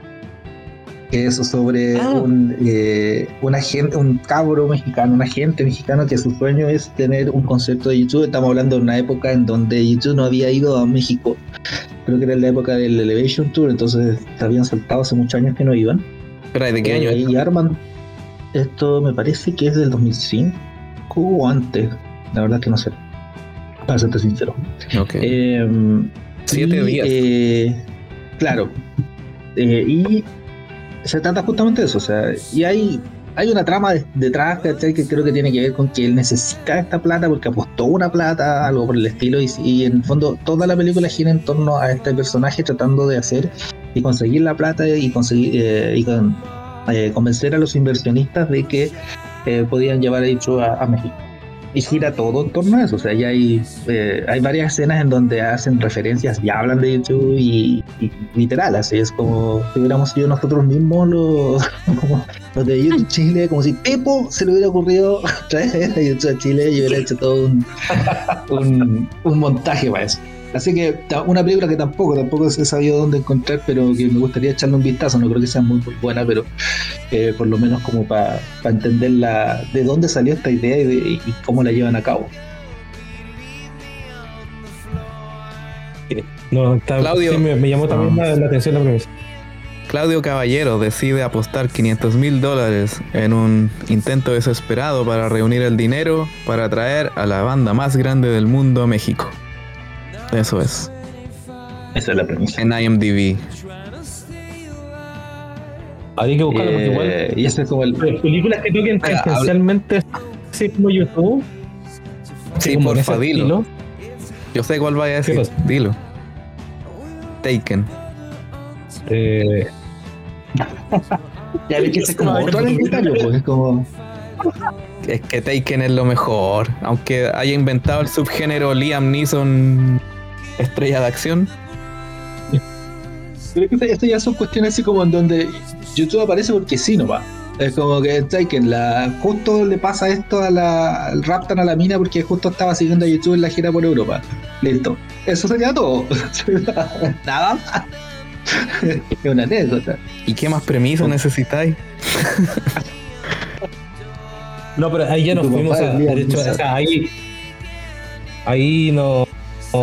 O- no sé, podemos llegar, claro, a cosas como Sin Street también. Pues, o sea, que el- Ahí yo estuve investigando esa película y eh, efectivamente al principio estaban bastante involucrados. Yo creo que de todas estas cosas que hemos hablado, de algún miedo de haber surgido, le deben haber puesto contacto de algunas cosas y después, chao, nos vimos. Porque solamente quedaron en agradecimiento de los créditos. Aunque la historia se hace muy, muy, muy familiar. Sí. Igual hay que entender que esa película es de un director que le gusta el hacer cine de música. Eh, yo no le he visto las otras, eh, Once y. Bueno, ah, sí, la otra sí, pues, Begin Again. Esa sí la vi. Eh, de hecho, en Sing Street se logra se logró conseguir también una canción del, del Adam Levine, nuestro amigo Adam Levine, que ama Viña del Mar. Los y la metió dentro del soundtrack. Eh, y, y el gallo, o sea, se nota que es un director que le gusta esa onda. Entonces, me tinca que en el fondo lo que es, es el tipo de director que sabe mucho de música. ¿cachai? Y sabe mucho de la historia de música, música popular, eh, qué sé yo, y por lo mismo va mezclando toda esta historia. Y como es irlandés, obviamente le toca la, lo de YouTube. Y como decías tú, Rodrigo, claro, yo también solamente encontré noticias en donde decía que YouTube al principio iban a estar metidos más en la producción y se cayeron y se bajaron y no hicieron nada más. Y después le dieron así como algún empujoncito a la crítica de la película, pero nada más. Claro. Producción y canciones. Era De hecho, sale en una noticia de. Sale en youtube.com como noticia Think Street. Aquí lo encontré. Sí, no se podía encontrar de todo. Pero ya después, claro, se- no quedó, quedó solamente en agradecimiento. Yo creo que más de algún billetito al principio lo pudieron haber puesto, pero no, no se involucraron más así como. Pero eso- yo creo que tiene que haber surgido algún. O, o un abogado aconsejando así como no hagan esto. Claro, es como Oh. guárdense la biopic para más Claro. adelante, cuando ya sean más Y viejos, como pues- Luis Miguel. Lo mismo Sí. Luis Miguel. Cuando tengan, estén haciendo caja, eh, ahí recién suelten la biopic. Ahora no, no lo hagan. No, claramente.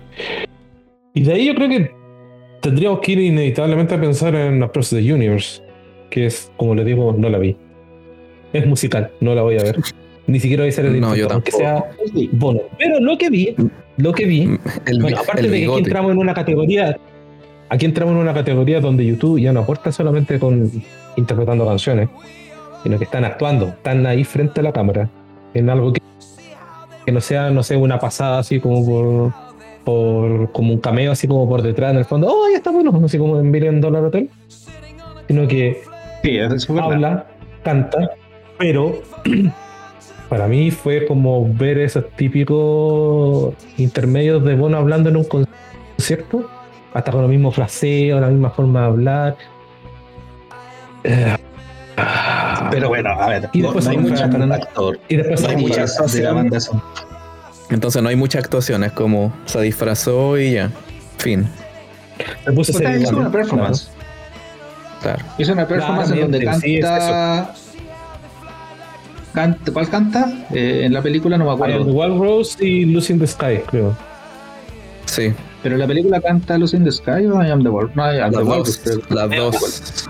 Los dos. Las Sí, dos. En la banda sonora, en la banda sonora están las dos. Pero en la película No, solamente eh, sale I am the cantando. Walrus, estoy seguro. I am the Walrus, sí, estoy seguro. Lucy de Sky vi, creo que viene solo en, no. en la banda sonora, viene como un extra en el. Es como el tema, el típico tema extra que te ponen en las bandas, en, en el disco, en la banda sonora. Pero mm, no sale la película. Pero bueno, o sea, en el fondo es una performance nomás. ¿eh? Es, es algo que yo podría esperar de un artista así, ¿cachai? Que haga una performance, que a lo mejor se disfrace de otra persona, pero que haga lo que hace, cantar y actuar cantando, ¿cachai? Le encuentro mucho más sentido eso a, a tratar de meterse en otros roles. En la banda Eh, sonora sale. En la banda sonora sale I Am the Walrus con Bono y The Secret Machines, que no sé quiénes serán. Y Losing the Sky La- with la Diamonds. Y Losing the Sky with Diamonds de. Bono y The, y The Edge también. ¿Viste? Claro. Lucy in the Sky viene solamente en la, en la. En el- cierra el disco 2. The Secret Machines viene a ser la banda ficticia, banda de la película. en la película, sí. Ya, sí. Em, Oye, pero no. y, y yo creo que está bien esa, A mí me gustó. A mí me gustó el rol que hacen. Lo encuentro mucho más sensato. Meterse en. Si te vas a meter en películas, métete de esa manera. Como más a la antigua, así como lo hacía Elvis Presley, como los mismos Beatles lo hacían. No, pero ahora, ahora quiero ver cómo, cómo va a ser en el futuro porque Bono va a estar en una película animada que se llama Sing Ah, en 2. sí. La parte 2. Sí, la parte 2 de Sing, que no la he visto. No sé, ¿tú la viste, Rodrigo? Sí, sí, sí, la vi. Eh, ¿Y Era sí, una época donde. Sí, era una película donde Isa- era como para la edad de Isabel, pero creo que tampoco la aguantó porque era musical. Ya. Pero sí, sí la vi. Y, Claro, y- chistosa esa y- película, pero. más. Sí, Bueno, es ahí va a como típica Bono. película animada. Son animalitos cantando. ¿Qué más gracioso puede ser eso? Sí. Nada más. Y Bono va a ser un león. Va a ser como el. Uno de los principales, parece. O al menos es como importante. Está teniendo problemas con su edad el hombre, ¿ah? ¿Por qué? Un león. Pero, Mira, cuando salió sí, la pandemia, Pero No si sé, él, no elige, el- totalmente él no elige el mono. No, no, pero voy a lo siguiente. Cuando salió la pandemia, cuando recién partió la pandemia y empezamos a estar todos encerrados, recuerdo que él sacó un video en Instagram cantando, como que se le ocurrió hacer una canción Ah, y sí. ya era como, Bien malita. Amigo, ya paré. Amigo, no, no, No es necesario. retírese. Ya creo que es hora de que le dé oportunidad a nuevas generaciones. Ya asuma su, su rol de, de abuelo del rock a esta altura. No, yo- su- Yo creo que fue. la banda. No, esa canción era como, ah, vamos, todos podemos superar esto. Lo, lo que todos pensaron al comienzo de la pandemia. Y Sí, era malita porque, puta, la inventaron como en el momento, entonces como que no la trabajaron. Fue como, oh, hagámoslo ahora No, de no va de él. improvisado. No, si estaba lo ves también, pues. Claro. Si él tocaba el piano, Ah, pues. no me acuerdo. pero no, fue como que lo inventaron en el momento y dije, no, esto, esto está bueno y en verdad Ya. faltaban los otros dos Sí, para que les dijeran, no, no está bueno. Claro, no, sí, al final terminó más en el rango de humorada, que no era graciosa. Y si nadie se, nadie se acuerda de la canción, yo no me acuerdo ni cómo se llama. Hubo una, Eh, alguien, pero- no me acuerdo quién hizo una mejor versión de la canción, eso sí me acuerdo. Digo, Harry Styles. la no. mejor versión. Eh, O sea, la quedó mejor. oye, pero volviendo volviendo al cine, o Oye, volviendo pero no- no- no nos saltemos a, Man- a Ordinary Love, que comentan de... Yo no he visto la película Mandela, para Yo tampoco sincero, la pero, vi. Pero la canción me gusta, Encuentro que es muy buena. Yo creo que es lo mejor que han hecho en el último tiempo. Me cargan esos biopics, pero esa canción era buena. Y por eso tengo lo mismo que ya dije antes respecto de Guns of New York. Me decepcionó un poco su presentación de los Oscars. Aunque claro, no tenían nada que hacer. A lo mejor incluso fueron hasta con esa idea de que pues, no, no vamos a ganar frente a la maquinaria Disney. No, pero pues, o sea, estamos claros que. Por eso te digo, o sea, yo me voy a quedar con el comentario que. Pero es que también, bueno, no sé cómo funciona. Ganaron el Globo de Oro, entonces había algo. Al menos iban de segundo. Pero es que, no sé. Todavía eran referentes o ya no. ¿Tenemos que quemarnos con eso, con esa pregunta? No, ya no. Es un tema. Y al contrario, yo pienso que. No, al contrario, yo creo que no puede. No debería limitarse, o sea, por lo que ven afuera. Siguen llenando estadios, ¿cachai? Probablemente. eh, claro, sus nuevas canciones no llamen tanto la atención como las de ahora. Pero eso no debería privarlos de entregar canciones como esta. O sea, de que eh, note que ponen empeño en. ¿Cómo podría decirlo? Hay un compromiso. Creo que hay mayor compromiso en ese tipo de películas. Porque hay, otra vez, hay un tema que les interesa, como es Mandela. eh, Mandela, libertad, la paz y todas esas cuestiones que les, las- todas esas banderas que les encantan enarbolar. ¿ok? Y, ah, y tenía ritmo, tenía melodía, tenía de todas las cosas que hacen buena una canción de YouTube. Entonces, um, que no funcionara, ya sea porque la película no era lo suficientemente buena, porque hay salido versiones mejores, da lo mismo, pero es, es como un testimonio de que todavía hay algo ahí, aunque ya han pasado hartos años, sí. Pero, de hecho, no sé si te acordáis, creo Yo que creo que pasa. eh, espérate, ah, para decirlo al Pepo, no sé si te acordáis, pero creo que esa canción, cuando todavía mo- estábamos mando, eh, fue como que la escuchamos, salió, tenía una presentación luego y a los dos días la, Y sacamos. tiro la tratamos de sacar. Exacto, porque te entusiasmaba, te llamaba la atención, así como te daban ganas de tocarla. Eh, no recuerdo si me salió bien o mal, pero. Y hasta la arreglamos. Sí, sí, incluso. Le, le inventamos un final. Exacto. me acuerdo de eso. Entonces, ese, tipo ese tipo de canciones, claro, son entretenidas de tocar, son entretenidas de escuchar. Donde hay un testimonio ahí de que algo hay todavía, de que todavía pueden haber algunos cartuchos por quemar para YouTube. Pero no sé si tengan ganas de hacerlo. No sé si les interese. Porque a esta altura siento que Yo los creo que tenía que ver con la inspiración no sé, también. los discos- por eso te- por eso mencioné los temas, la- esas banderas que le gustan arbolar, porque era una solicitud para una película de una figura que para ellos fue fundamental también para levantar su carrera. Además, claro, yo siento que hay mayor compromiso en, en sus canciones cuando hay temas que les interesan. Eh, y no sé si encontrarán también que les interesa entonces pasar los discos, porque ahora siento que los discos parecen, eh, al igual que los de, discos de Rolling Stones de hace un tiempo atrás, eh, meras excusas para salir de gira. No, no, no, no, no, no, quiero empezar a. No quiero sacar las armas. Pero que, pero que, por ejemplo, a mí me pasa que em, encuentro que. A ver, el, tema de, lo que te coincido con, Rodrigo en el hecho de que, claro, como aquí había una buena fuente de inspiración, le salió un buen tema, un buen producto musical final.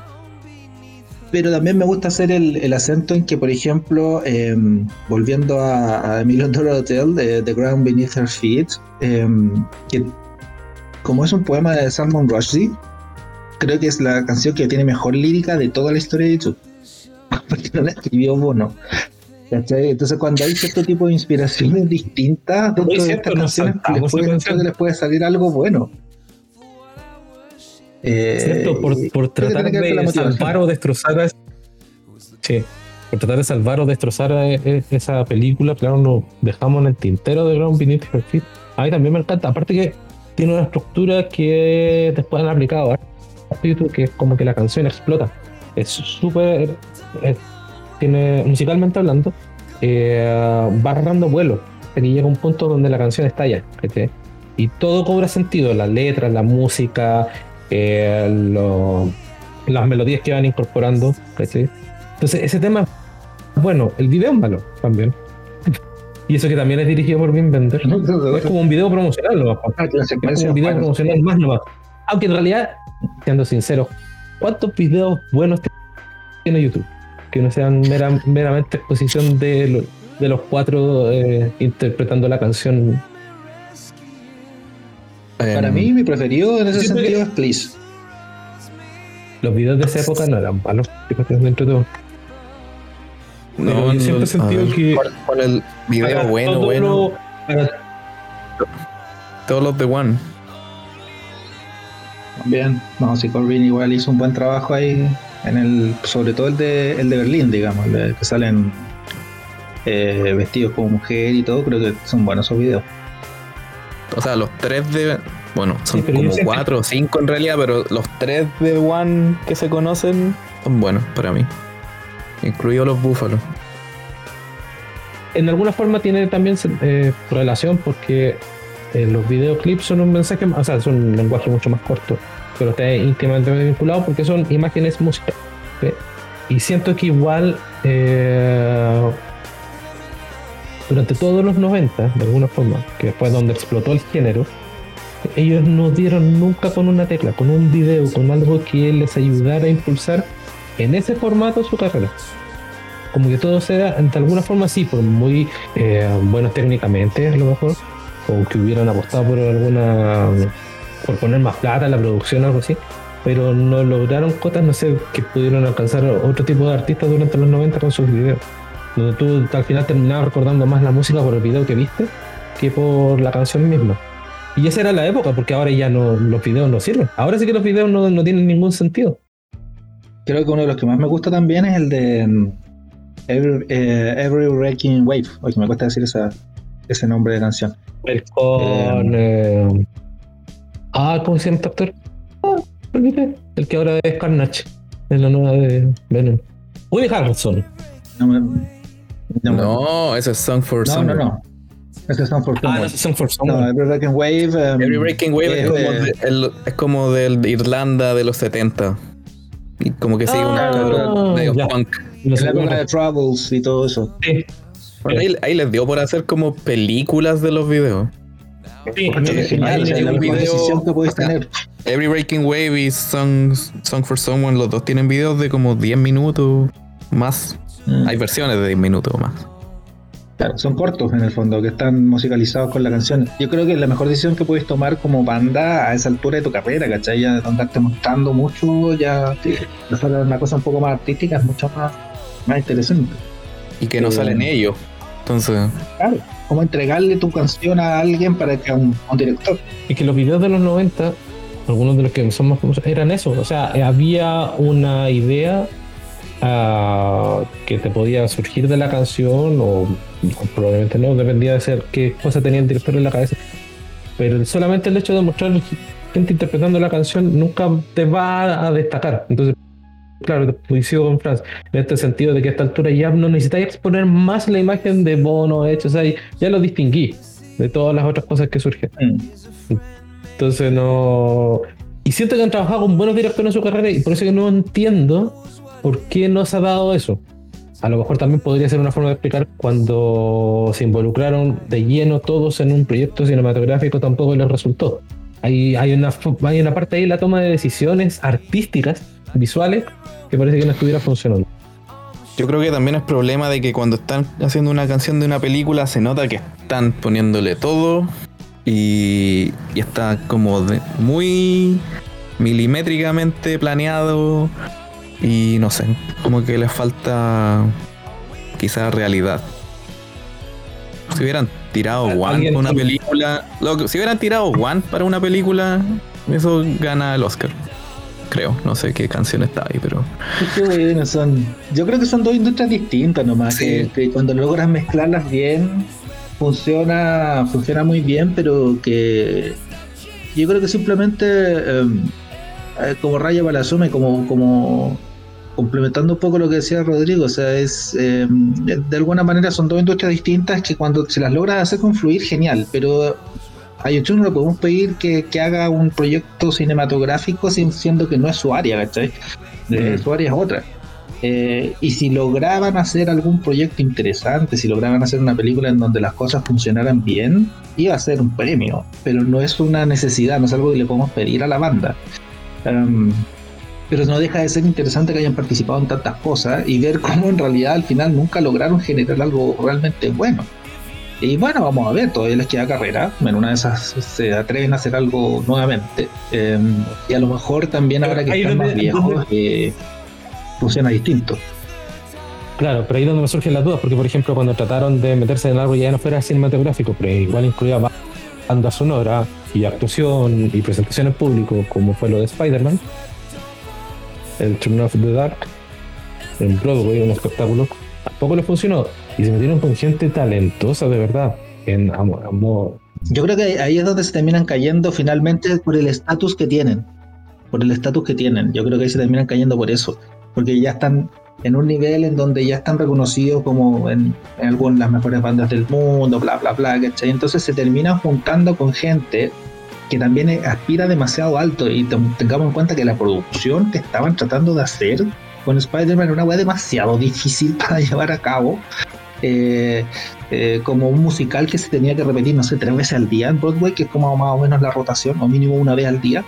Entonces era un espectáculo de circo que era muy difícil de hacer. Entonces se terminan metiendo en proyectos que están no, no necesariamente porque a ellos no supere el proyecto, sino porque el proyecto en sí es demasiado ambicioso y no, no va a llegar a buen puerto por lo mismo.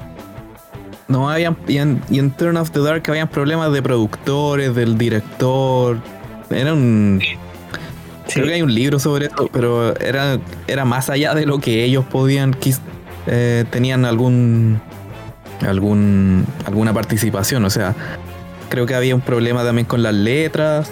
Como que quizás no se involucraban tanto con la, con la historia, pero más allá de eso, el problema era que estuvieron asociados a una producción que no resultó. No fue tanto culpa de ellos, ¿cachai? Se, fueron arrastrados por todo. Ese es el problema. Pero eso es algo que no entendemos porque no tenemos Broadway. No tenemos qué es Broadway. claro. escapa un poco a, mi lógica y solamente tengo que analizarlo con lo que conozco, que es como una, una obra de teatro aquí en el, no sé, con una sala miserable que está por ahí escondida en un galpón de Bellavista. En el Mori. No alcanza una, no alcanza ninguna. No. No, nada. No, no cuesta pero claro, cuando, cuando leí eso, claro, más o menos era lo mismo que decía el Pepo, o sea, eh, la directora originalmente involucrada era muy ambiciosa. Eh, las letras y música, claro, ellos es que era su parte. No sé qué tan Broadway era. Y, la historia no, no era como una historia normal de Spider-Man, era como una mezcolanza de cosas. Entonces, no, estaba bien hecho desde el comienzo. Sí, ese es el problema. Y eso es un tema que quizás vamos a dejar para otra emisión. Pero no sé si, no sé si quieren hablar de. No sé si quieren hablar del, del, documental. Claro, quizás como lo último que podríamos mencionar es que qué otro tipo de participaciones pueden tener eh, nuestros queridos músicos ahí en, en, Claro, dejamos yo creo fuera lo de Larry y su actuación central en esa película con, Con Donald Sutherland, el papá de Jack Bauer. Poco de- he podido ver esa película. No la he podido encontrar tampoco. Pero ese tipo de proyectos me, me parecen mucho más atractivos. Claro, ese tipo de proyectos me parecen mucho más interesantes porque son pequeños. O sea, son- tengo una inquietud. El, Larry Mullen, desde que actuó en ese video de Electrical Storm, ese reactor, acuérdate que lo molestaban harto por eso. Sí. Así como alguna vez se creyó cantante y así como alguna vez. No, Sí. pero de chico, pues así le su, su ídolo era Elvis y Elvis actuaba. Actuaba. Exactamente. Y, y hace poco sal- hace poco alguien subió en YouTube o en Twitter no me- o en uno de los dos eh, un video de un comercial de Larry del 86, 87 sobre no me acuerdo qué era, pero salía tocando batería. Entonces quizá ahí como que empezó a, a picarle el bichito de, de la actuación. Seamos sinceros, son personas que tienen, que han hecho una carrera gigantesca, que tienen mucha plata y tiempo libre a esta altura de su vida y quieren hacer cosas. Entonces, yo creo que están en todo su derecho de. Yo creo que en una de esas Claro, Larry pero- ni siquiera es pero- como Larry metió plata para poder estar en la pagó para estar ahí. No, ya eso es tonto. Pero sigue siendo un proyecto chico, a eso me refiero. Que no involucra, que ya, ya no involucran eh, una gran producción, eh, ni publicidad, ni nada. Eh, eso, claro, son ese tipo de proyectos que en realidad es como para sacarse el bichito del cuerpo, nomás de que ya quiero hacer algo parecido a esto. Claro, yo no creo que a esta altura, el, por muy importante que haya sido dentro de la historia cinematográfica, no creo que a esta altura esté cobrando mucho Donald Sutherland por participar en alguna película.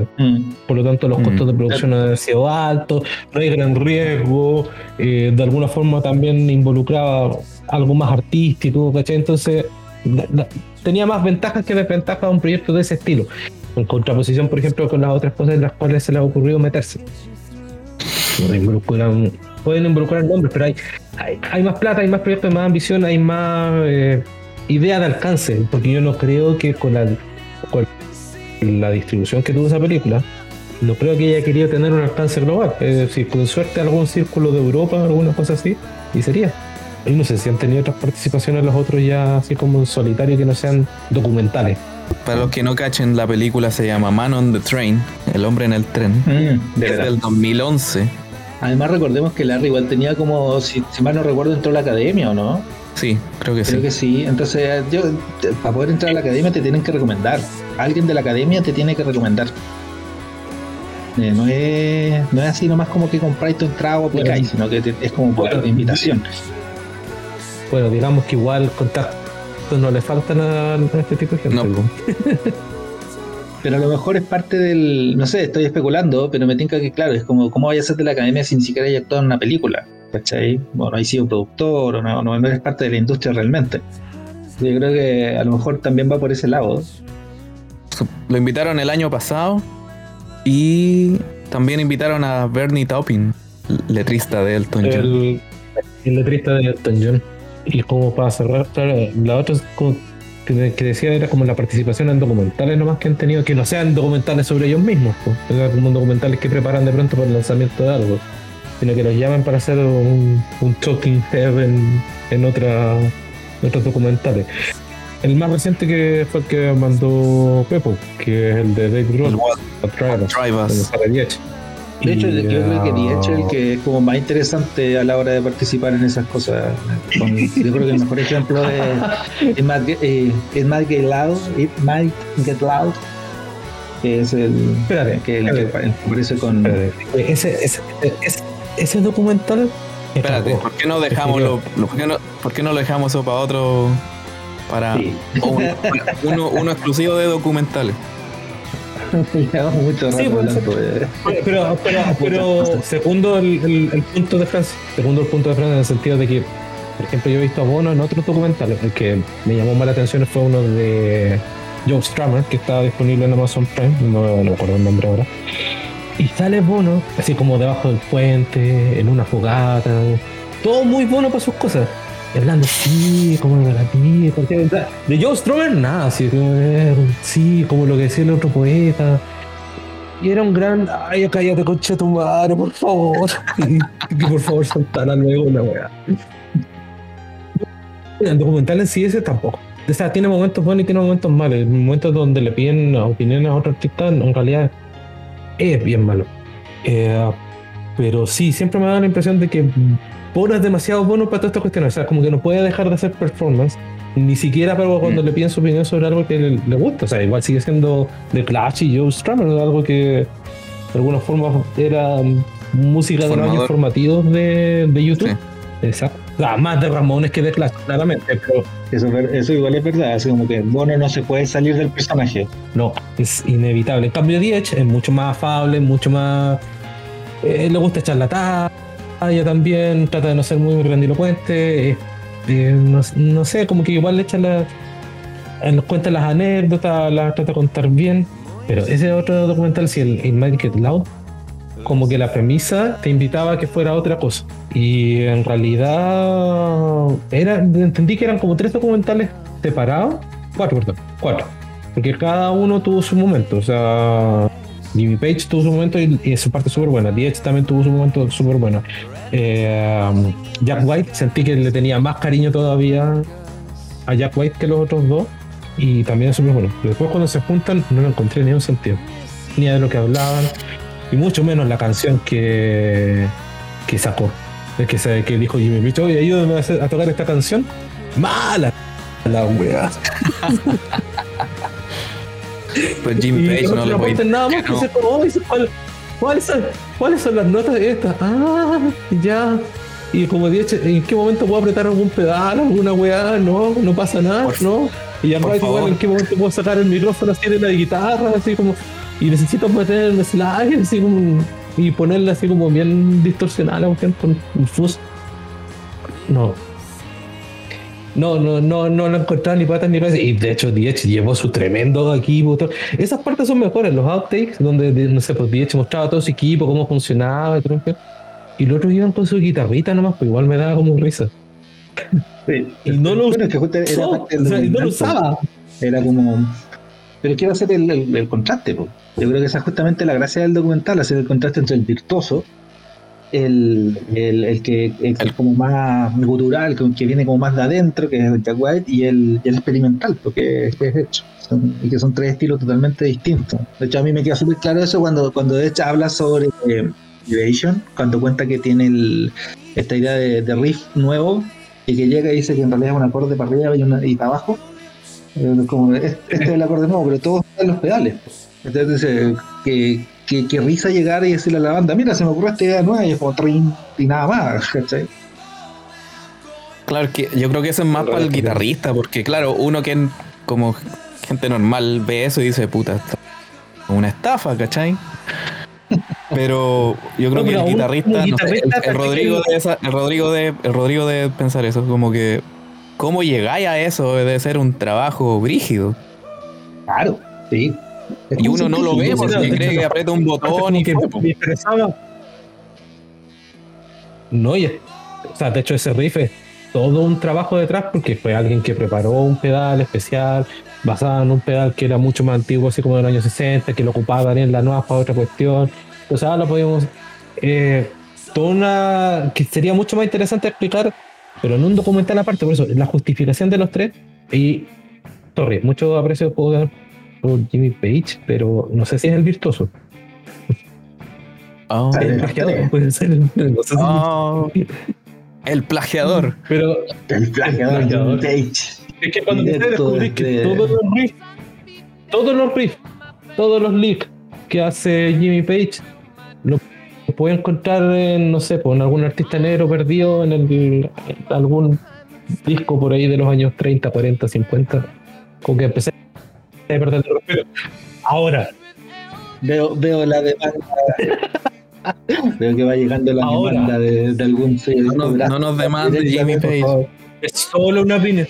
Es solo una opinión.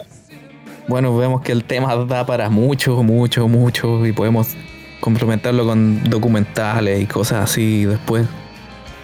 Y bueno, quería agradecerle a ustedes dos. Si quieren mandar saludos a su familia, no sé. a los señores televisores que nos están escuchando.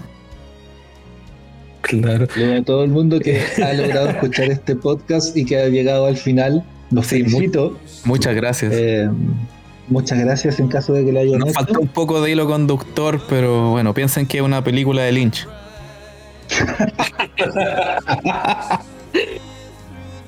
Pero sin enanos. la producción periodística antes para poder coordinar un poco los temas y establecer estructuras, pero es que en realidad eh, la Eurocopa no nada es tan lineal, o sea, todo, eh, está un poco presionado, pero es que en realidad tampoco nada es tan lineal, o sea, cada tema tiene una relación, tiene igual inevitablemente cada tópico, cada película, cada canción te iba a llevar una cuestión para atrás o a otra cosa más adelante y cuesta mantener el hilo.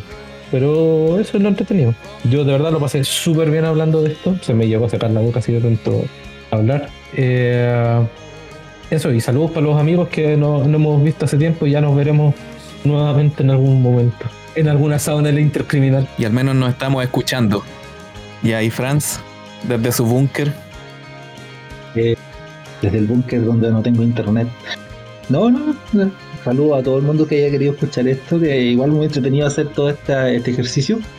Ha sido entretenido como para repasar los contenidos de tantas cosas que uno ha abordado en la cabeza durante años. Entonces, eh, siempre entretenido volver a repasarlo, volver a, conversar y, obviamente este ejercicio pandémico de, hacer este tipo de, juntas virtuales, de, reuniones virtuales, siempre es, es interesante y y sube un poco la energía. Así que muchas gracias, Pepo, por, haber, por habernos invitado y por haber generado la instancia. No, y gracias por, aceptar la invitación. En el futuro quizás lo invitemos a otras, quizás podemos hacer uno de documentales, podemos hacer otras cosas. Ahí la invitación queda abierta. cuando me cuando hablen de guitarras y efectos me invitáis. Sí, la historia de cada efecto. En esta no, ahí invité a Matías y a Rodrigo y no, no podéis salir nunca más de, la pieza. cuatro horas. mínimo. Ya eso, está, ya eso está bueno, me gustó. Vamos a dejarlo agendado para el futuro. Y bueno, gracias a todos los que nos han escuchado, a los que han llegado hasta este, hasta este minuto. Recuerden que nos pueden seguir en Instagram y en Twitter, arroba YouTube Chile. Pueden visitar youtubechile.net para las noticias. También en Facebook, y bueno, estamos en todos lados, menos en TikTok, porque no estamos para eso. y bueno, muchas gracias. Estamos viejos. Estamos viejos, no, y no hay tiempo, basta. Hay que decirlo, no hay tiempo. Eh, muchas gracias a todos. Gracias Rodrigo, gracias Franz. Nos vemos en la próxima. Nos escuchamos en la próxima. Buena onda.